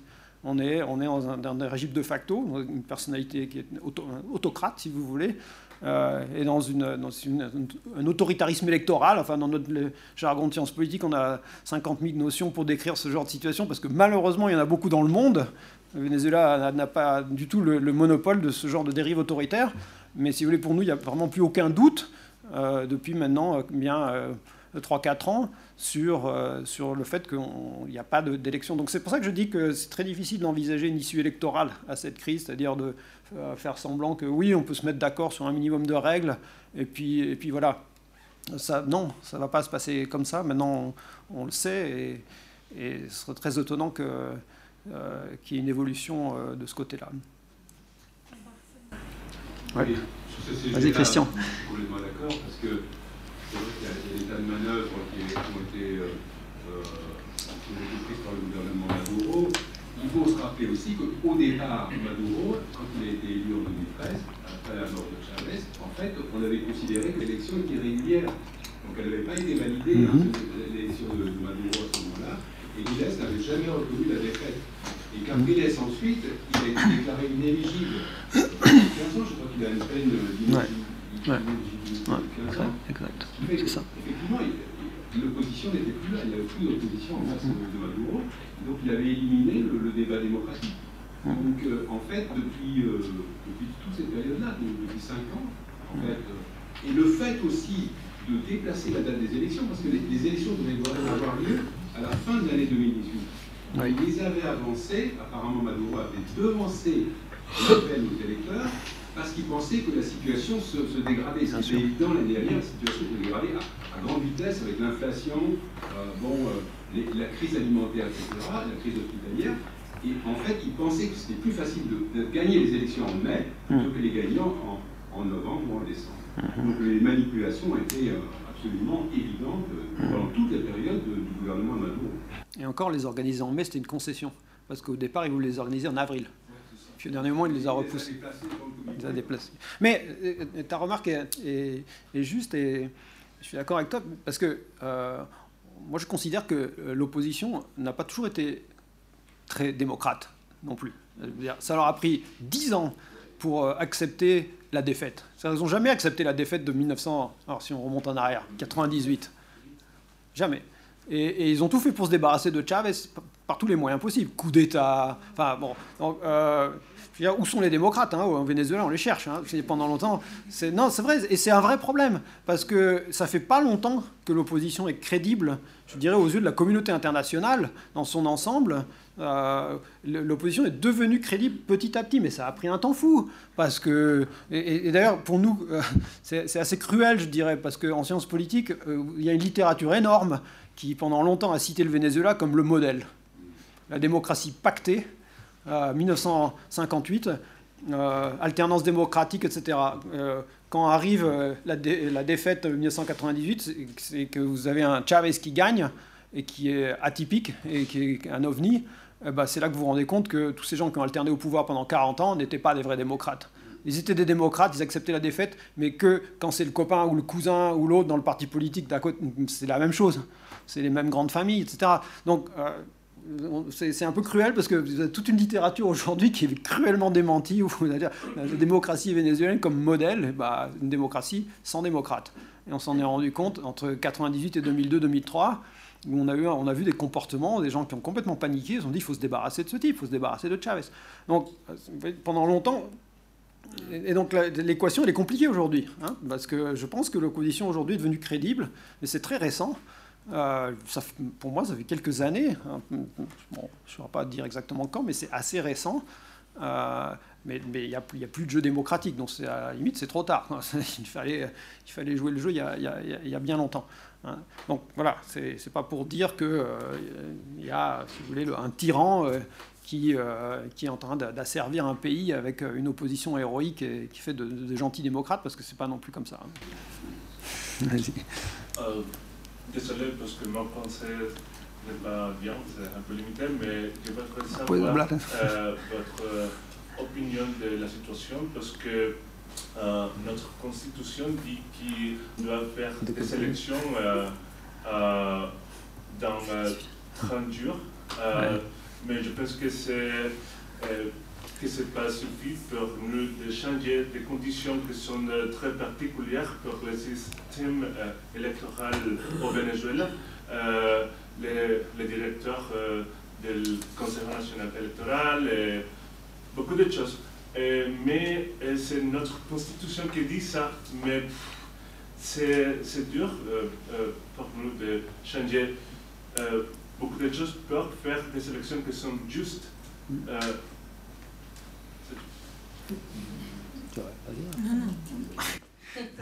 Bah, euh, non, oui, bien sûr, non, vous avez raison. Euh, c'est impossible d'organiser des élections rapidement. C'est impossible. Et puis c'est inutile. Parce qu'il euh, faut tout refaire. Enfin, il faut effectivement changer les autorités électorales, il faut refaire des listes électorales, enfin, tout ça, ça prend du temps. si on veut vraiment des élections transparentes, libres, avec un vrai débat, etc., il y a beaucoup, beaucoup, beaucoup de choses à faire et, ils ne vont pas le faire. Enfin, donc non, bien sûr, il ne va pas y avoir convocation d'élection. C'est en, l'état actuel euh, impossible, je dirais, et inutile. Voilà. Monsieur bien, Xavier. Euh, est-ce que vous pensez que si la, situation commence à, à s'envenimer trop pour, euh, est-ce que c'est possible que qu'au sein du Parti Socialiste, il y ait deux figures qui émergent, ou qu'il y, ait des challengers qui émergent au sein même de son camp, plutôt, un peu des, des, je continue? Oui, je pense que c'est possible. mais j'ai aucune information qui le prouve. Hein. Je n'ai pas plus d'informations que vous. Oui, mais enfin, il, peut y avoir des gens qui sont le charisme, ça se construit dans, dans la crise. Enfin, euh, Guaido, euh, enfin, d'où il sort ça, Donc il y a des hommes de situation. Il y a des gens qui sont capables de, d'être au bon moment, de prendre les bonnes décisions. Et de, oui, donc il, peut y avoir beaucoup de choses. Effectivement, moi, je, le jeu, il n'est pas, il est pas joué. Euh, et ça, ça, peut se dénouer très vite. Hein. Comme ça peut durer des mois, on n'en sait rien, il faut, être quand même assez honnête. Hein on n'en sait rien. Mais, on, sait par comparaison d'autres situations qui permettent de dire que oui, il peut y avoir des divisions dans son propre camp. Euh, euh, peut y avoir quelqu'un qui décide qu'il ne sait pas faire. Il a mis le pays dans une situation catastrophique et que donc euh, il faut faire preuve de bonne volonté et puis changer, changer de gouvernement, enfin, quelque chose témoigner, enfin, envoyer un signe à la population pour dire on a compris. mais c'est quand même quelqu'un qui est euh, arrivé à, je dirais, à s'assurer de la fidélité de ses principaux collaborateurs et, de la hiérarchie militaire. Donc les choses sont assez, sont assez cadenassées, mais on n'en sait rien. Peut-être au moment là, on est en train de discuter, peut-être euh, il est en train de se passer plein de discussions, et ça peut tout d'un coup, enfin, c'est quand même assez, assez fluide tout ça. Hein. Donc, euh, encore une fois, regardez tout ce qui s'est passé pendant ce mois de janvier, quoi. C'est juste hallucinant. Donc ça peut continuer, comme au contraire, ça peut s'enliser. En tout cas, euh, il y a une variable qui est, qui est très importante, c'est la variable économique, parce que là, ce que viennent de faire les Américains, c'est inédit, et donc ça ressemble vraiment à un embargo. Alors nous, en sciences politiques, on a plein de théories qui expliquent que les embargos, ça sert à rien que ça n'a jamais accompagné un changement de régime, et on, vous lance Cuba à la figure pour dire, euh, vous voyez, ça sert à rien, un pays sous embargo, les Américains n'ont jamais réussi à susciter un changement de régime à, Cuba, mais il y a quand même une différence énorme entre Cuba et le Venezuela, c'est que le Venezuela, c'est 98% de ses entrées de devises, c'est le pétrole qu'ils vendent aux Américains. Donc alors là, si les Américains disent stop, le pays est complètement ruiné. Ça, on n'a jamais vu. Jamais. Dans aucune autre situation analogue dans le monde. Jamais. C'est un cas vraiment extrême euh, de dépendance. Euh, d'une certaine façon, d'ailleurs, on peut dire que euh, ça traduit un échec du projet chaviste, hein, parce que c'est quand même pas normal, si vous voulez, quand vous êtes chaviste, après 20 ans de révolution, que le pays soit encore plus dépendant d'un produit et d'un client. Et ce client, pas de chance, c'est les États-Unis. Hein. donc, enfin, il aurait quand même pu changer la matrice énergétique, diversifier, faire tout un tas de choses qu'ils avaient annoncées et qu'ils n'ont jamais fait, par facilité, parce qu'il y a eu le boom pétrolier, parce que, parce que tout d'un coup, euh, c'était formidable de pouvoir euh, distribuer beaucoup d'argent, euh, etc. Donc ils n'ont pas changé la matrice énergétique du, du pays, ils n'ont pas diversifié les, les clients, ils, sont restés incroyablement dépendants des États-Unis, enfin, c'est plus que jamais. donc c'est quand même une histoire qui est assez ironique pour voir cette révolution qui est à la merci d'Américains qui ferment le robinet et qui, et qui, qui en plus, non seulement, c'est pas qu'ils ferment le robinet, c'est qu'ils disent les dollars qu'ils vont gagner, on va les donner à l'Assemblée, on va les donner à Guaido. c'est vraiment énorme. Donc en fait, si vous voulez, là aussi, il y a une accélération hein, très nette et on ne sait pas ce, qui va se passer, mais voilà, on a, personne n'a une boule de cristal, mais on voit bien que la situation, est complètement intenable. Parce que vous pouvez, vous pouvez envoyer les, 500 000 barils que vous envoyez aux États-Unis, vous pouvez chercher à les caser ailleurs, mais si vous voulez les donner aux Chinois ou, aux Russes, ils vont vous les prendre, mais ils ne vont pas vous payer. Parce qu'il y a une dette gigantesque. Donc en fait, si vous voulez, euh, d'où ils vont sortir des dollars pour importer? Il n'y en a plus du tout. Alors là, euh, voilà, on est là. Suite. Il y a une crise qui a été un peu effacée de l'actualité par tout ce qui se passe au Venezuela, c'est la Nicaragua, oui. migrants du, nord de l'Amérique centrale qui vont vers les États-Unis en passant par le Mexique. Euh, López Obrador a, dit depuis toujours qu'il ne veut pas de solution militarisée à la crise migratoire, il ne veut pas non plus. Euh, ce qu'il appelle le C2, c'est une, solution par le développement. Il appelle le C2 un plan Marshall pour l'Amérique centrale. Évidemment, l'administration Trump ne risque pas d'être d'accord avec. Euh, à savoir, euh, mais est-ce qu'il y a des signes vous êtes au courant de ces choses-là. Est-ce qu'il y a des signes malgré tout qu'un plan pour le développement de l'Amérique centrale euh, venant du Mexique ou est-ce que c'est juste, ça, va rester de l'ordre des, des, des, vœux Obrador Alors, voici. euh, je veux dire que euh, maintenant, c'est un peu difficile de, de considérer s'il si, y aura pas tout simplement les ressources, mais la capacité aussi de Lopez Obrador de faire euh, réel toutes les promesses euh, euh, à niveau social. Enfin, pas mal de, enfin, les, projets de Lopez Obrador ça, euh, reposent plutôt dans cette idée de faire euh, les paris pour, pour la condition sociale qui va, qui va avoir plutôt des effets à long terme. Mais en même temps, il a lancé déjà pas mal de signes sur, et pas, pas exactement sur les migrants, mais plutôt sur la condition de sécurité. C'est déjà la garde nationale c'est euh, aussi euh, un signe de comment il y a, s'il y aura une sorte d'investissement pour le futur au niveau euh, des ressources sociaux, d'abord pour le court terme, et je dirais pour les moyens termes, il va rester sur la condition plutôt euh, punitive et de la militarisation. Euh, et en particulier sur les migrants, et il a lancé deux messages assez contradictoires. D'abord, c'est cette idée de on va leur accepter et des emplois, des, possibilités euh, pour eux. Il a lancé même un chiffre euh, assez étonnant, parce qu'il a dit, je ne me rappelle plus, mais c'était un million de, de, postes d'emploi, quelque chose comme ça. Et c'était même, même pas réaliste. Et à la fin, euh, la ministre de l'Intérieur a dit on va leur déporter s'il si, y a une autre, s'il a une autre euh, essai d'entrée. Donc encore, nous sommes, on reste encore sur les discours et, et, le discours qui comme dans le, le moment de la campagne électorale, c'est assez contradictoire. Donc je dirais que pour l'instant, on n'a pas un signe assez clair. Je rajouterais aussi un petit, une petite chose, c'est qu'il y a aussi la crise au Nicaragua. Et donc, quand on pense à un plan Marshall pour l'Amérique centrale, ça, ça, implique aussi une discussion entre ces pays qui soit possible. Alors qu'en ce moment, c'est clairement pas le cas. Et, en ce moment, c'est-à-dire, il y, a, il y aurait il y a cette crise du Nicaragua avec euh, beaucoup de migrants qui sont aussi vers euh, le Costa Rica et vers le nord. Donc il y a plusieurs crises migratoires en ce moment. Donc euh, par exemple, je sais que cette crise du Nicaragua est vue plutôt au cas par cas dans chaque pays. Et on n'est pas du tout dans, dans, des questions de coopération en Amérique centrale, etc. On est plus dans, dans la gestion de crise rapide. Et, puis ça impliquerait des, négociations avec les autres, euh, comme s'il y avait vraiment une intégration régionale plus possible, alors qu'en ce moment on est plus dans, de la récupération de ressources des organisations internationales pour gérer la crise vite, vite, vite, vite, en ce moment. Voilà. Euh, J'aurais une question aussi sur les élections au Mexique.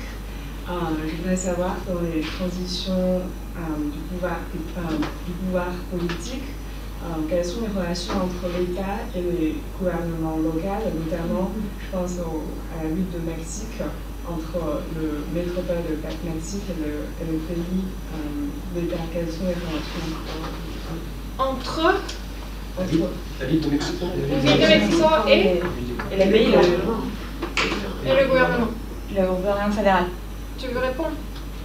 Oui, bah, je pense que ce qu'il y a eu, c'est qu'il y a eu une élection, euh, comme il y a eu, ce qui est intéressant dans le cycle électoral de 2018, c'est qu'il y a non seulement eu une élection présidentielle, mais il y a eu également des élections législatives, il y a eu des élections régionales des élections euh, au niveau euh, local.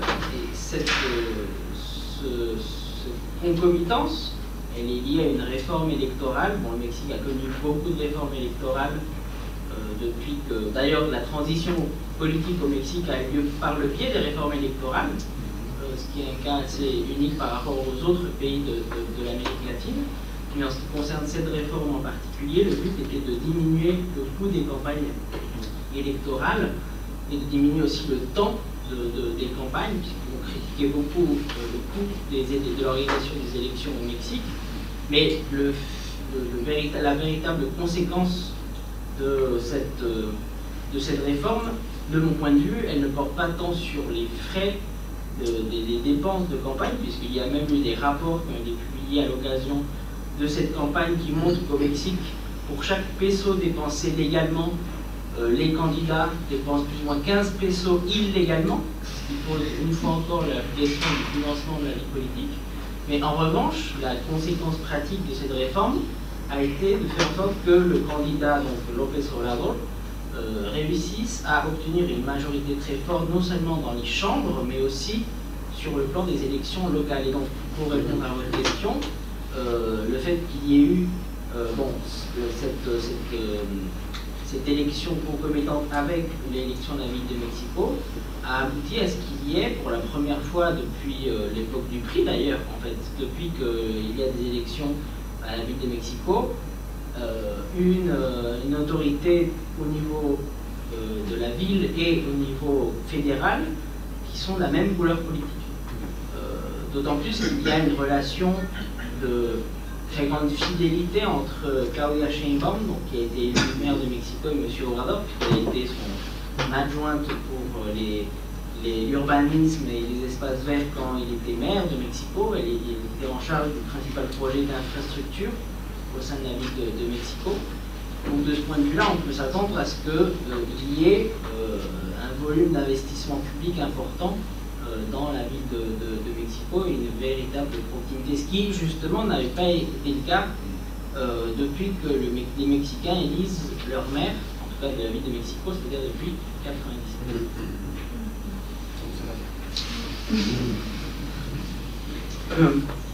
Sujet du Venezuela, il y a des, choses qui, s'additionnent peu à peu. Là, par exemple, il y a 2000 personnes de Venezuela qui vont en Colombie chaque jour pour, se domicilier en Colombie. Au sujet de, l'immigration, de l'immigration des Vénézuéliens en Colombie, au, au Chili et en Équateur, c'est quelque chose aujourd'hui qui est bien organisé. Surtout, il faut tenir compte de, ça veut dire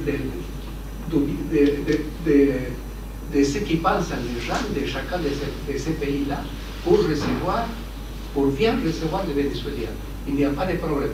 À chaque fois, ils sont en train de les aider pour qu'ils puissent rester dans le pays. Une autre chose, c'est que je lisais dans les, journaux, il y a la Russie. La Russie soutient le Venezuela. Et il me dit, mais rembourse d'abord les prêts. Ça, c'est un petit peu dur, ça veut dire je vous aide, mais si vous me remboursez les prêts que je vous ai accordés. Et c'est un prêt énorme qui a octroyé la, la, Russie. Et une dernière chose, il y, a, il y a une grande manifestation qui a été organisée aujourd'hui à Caracas. Et il y a eu beaucoup de monde qui sont d'accord avec Guaido. Je pense que peu à peu, Maduro va tenir compte de ces facteurs. Alors, pour, répondre un peu à, votre remarque, je vais euh, vous livrer l'interprétation de Kevin Partenay. Donc, il n'est est pas là, c'est d'autant plus facile pour moi. Personnellement, je ne la, je la partage pas, mais je la trouve assez séduisante. T'en a parlé ou pas du tout? Euh, non. J'étais avec lui euh, cette semaine euh, en, Espagne, donc on a vécu, bah, comme vous, les événements les uns à la suite des autres. Et alors, selon Kevin, il considère en fait qu'il y aurait peut-être, hein, et il y a certaines hypothèses, faisceaux d'indices qui pourraient laisser penser qu'il peut avoir raison, une forme de, fausse transition pactée. alors, selon son, son, interprétation, qui est la sienne encore une fois, il considère que Guaido, et ça, ça c'est vrai, ça s'est vérifié, euh, a réussi son coup d'éclat parce qu'il avait le soutien des États-Unis effectivement, on sait qu'il a traversé la frontière colombienne et qu'il a voyagé à Washington, donc il avait, euh, le, soutien euh, préalable de l'administration Trump qui lui a permis effectivement de, faire cette, cette, cette autodéclaration qui, dans les minutes, a été tweetée par le président des États-Unis. Et, donc, selon Kevin, il se pourrait qu'il y ait eu aussi des, des, des, des, liens qui étaient des accords informels qui aient été faits avec un certain nombre de euh, militaires, notamment ben, justement l'attaché euh, militaire à Washington qui a, qui a fait défection, et euh, qui leur offre, avec l'amnistie, cette porte de sortie. Et l'idée serait de dire on va acculer Maduro à une position qui sera, lui, intenable, et donc ça sera une façon de le pousser vers la sortie mais sur le, un peu dignement, c'est-à-dire de manière militariste. J'ai perdu, j'ai perdu le soutien de, ceux quasiment qui m'ont, porté porté au pouvoir, donc ça serait une forme de, pour lui de garder, de garder la face. Mais, c'est là qu'intervient l'élément russe, on sait que euh, Poutine a envoyé des mercenaires enfin, c'est ce qu'il se dit, hein, euh, pour, euh, comme chasse gardée, protection rapprochée du président Maduro. Donc là, on peut considérer au contraire qu'il se sent fragilisé, tant et si bien qu'il ait besoin du soutien de, ben, ses militaires, de ses mercenaires étrangers. Donc il est peu probable qu'effectivement qu'il veuille partir de son propre chef. Voilà. Moi, je vais juste ajouter une chose là-dessus, c'est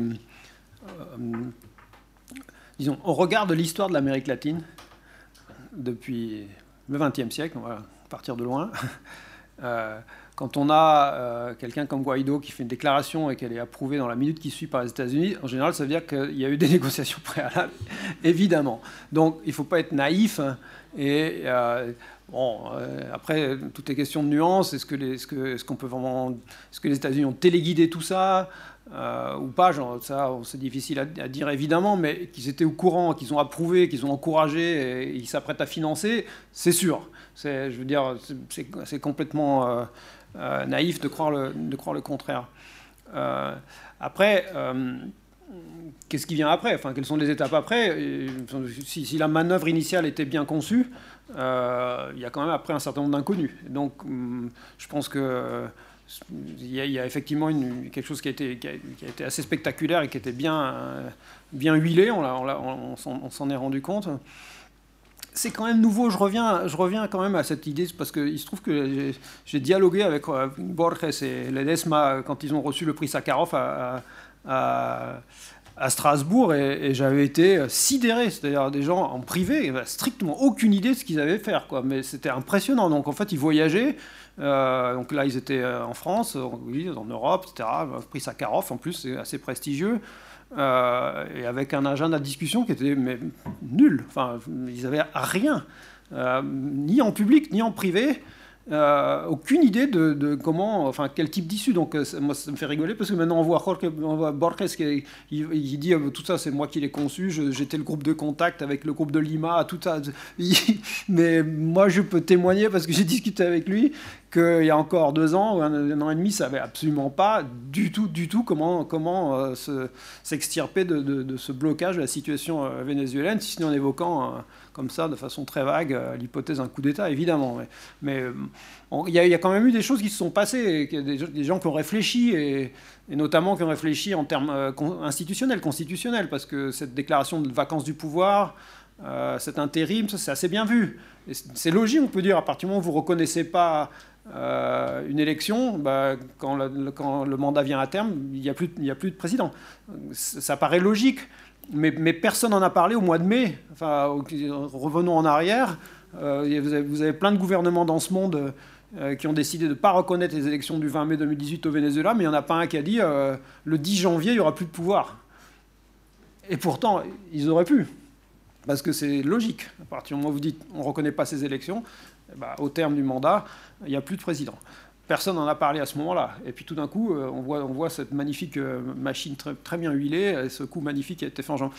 Donc, euh, il y a quand même des gens qui ont réfléchi, il y a quand même des gens qui ont articulé une vraie stratégie, donc une position qui devient un peu plus réfléchie de ce point de vue-là, et, évidemment qui a été soutenue lourdement par, les États-Unis, ce qui n'est pas forcément la meilleure des choses pour eux. Hein. il faut quand même aussi le reconnaître, c'est Trump, hein. donc ça va, ils vont traîner ça comme, un, comme une casserole, hein. donc, et ils vont devoir faire face, quoi qu'il arrive, euh, dans les prochaines semaines ou prochains mois, ils vont faire face à cette accusation d'avoir été manipulés, et on, le voit jusque dans certaines, certaines presses françaises qui parlent d'un coup d'État, hein, piloté par les Américains. Donc ça, ça va, ça va rester, hein, et c'est pas complètement faux, parce qu'effectivement, les Américains sont à la manœuvre, il faut absolument pas être naïf là-dessus, ils sont à la manœuvre, hein, ça c'est sûr. Mais il y a autre chose que je voulais dire, parce que pour faire le lien avec ce que nous a présenté Teresa, c'est vrai qu'on a l'impression qu'il est un peu acculé, et que et qui se méfie de tout le monde. Et, justement, il est aussi dans cette logique de créer des nouveaux corps de, euh, de, police euh, qui sont super militarisées, le collectifs, etc., des milices, on ne sait plus très bien où ça en est, mais apparemment, depuis quelques semaines, il n'envoie plus l'armée dans la rue, ce qu'il faisait quand même régulièrement pendant des manifestations depuis 5 ou 6 ans. là, on ne les voit plus. Hein, il doit y avoir une raison, et cette raison, c'est forcément qu'il a peur que, l'armée, justement, ne tire pas et ne, réprime pas et, qu'il se fasse preuve de, compréhension à l'égard des manifestants. Donc maintenant, il envoie euh, des collectifs aussi. On voit ces forces spéciales, ce nouveau truc où des types sont tout en noir, ils rentrent dans les maisons, ils tuent. Euh, enfin, ultra violent, on ne sait pas trop d'où ils sortent, on ne sait pas qui c'est, mais on, voit bien qu'il est dans cette logique de, créer des nouveaux corps, euh, de, créer de la division, parce que manifestement, il a peur que la loyauté lui fasse défaut. Ouais. Au fond, peut-être. Au fond, peut-être. Par rapport à, pays dont on n'a pas parlé, la Bolivie, où on n'a pas eu des élections, mais il y a eu un mouvement très significatif, sachant que Evo Morales a dit qu'ils allaient se candidater un autre mandat, mais en 2016, il a perdu le référendum euh, pour ça. Et je me demandais, bah, à la base, pourquoi? Enfin, Le mouvement me paraît quand même assez populaire. Du coup, s'il y avait une élection, il il la gagnerait probablement. Est-ce qu'il n'y a pas des hmm. successeurs euh, qui, qui, considèrent euh, un auteur ou... Voilà. Euh, notre, notre, spécialiste vient de partir. Sébastien Urioste. Sébastien, il, est, il avait un train à prendre. C'est un peu la catastrophe à Montparnasse, apparemment.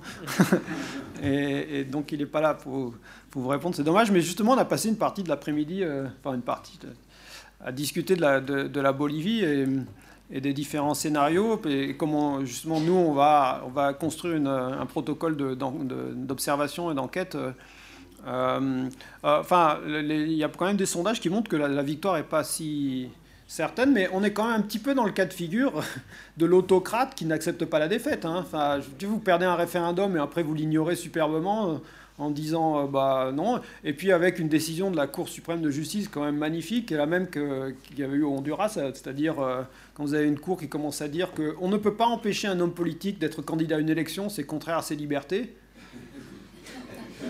Bah, vous dites non, quoi, non, non, non. Ouais, les Colombiens a dit le contraire. Mais là, c'est comme ça que c'est passé. Donc, il se, il se, voilà, il s'appuie sur cette décision pour se présenter alors qu'il a perdu un référendum. Donc c'est vraiment il y a un conflit là. Euh, mais il sera candidat, oui, ça c'est sûr.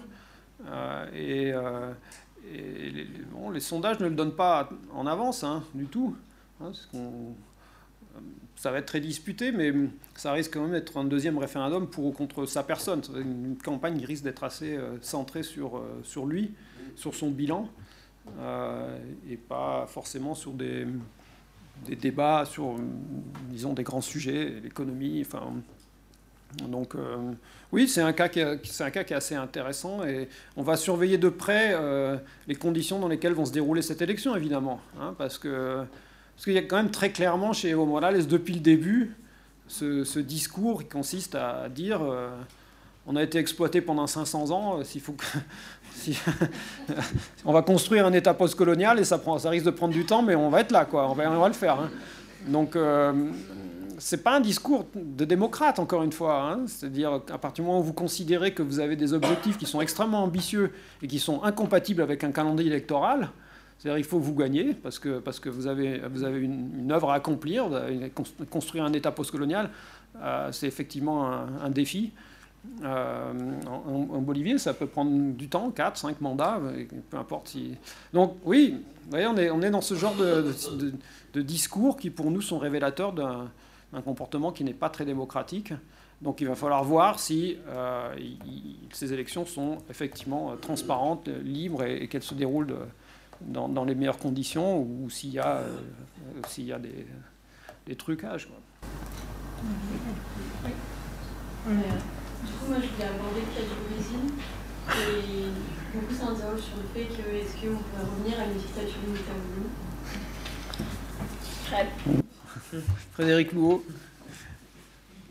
Le gouvernement, euh, avant même Bolsonaro, d'ailleurs, sous il y a déjà eu un, retour des militaires au pouvoir. Après, il faudra attendre que ça dérape. Pour l'instant, ça dérape pas parce que c'est les vacances Brésil. Et parce que euh, le grand profil de Bolsonaro il est entré dans un scandale de corruption. Mais euh, donc, le risque n'est pas toujours. enfin, on ne peut pas écarter complètement ce risque.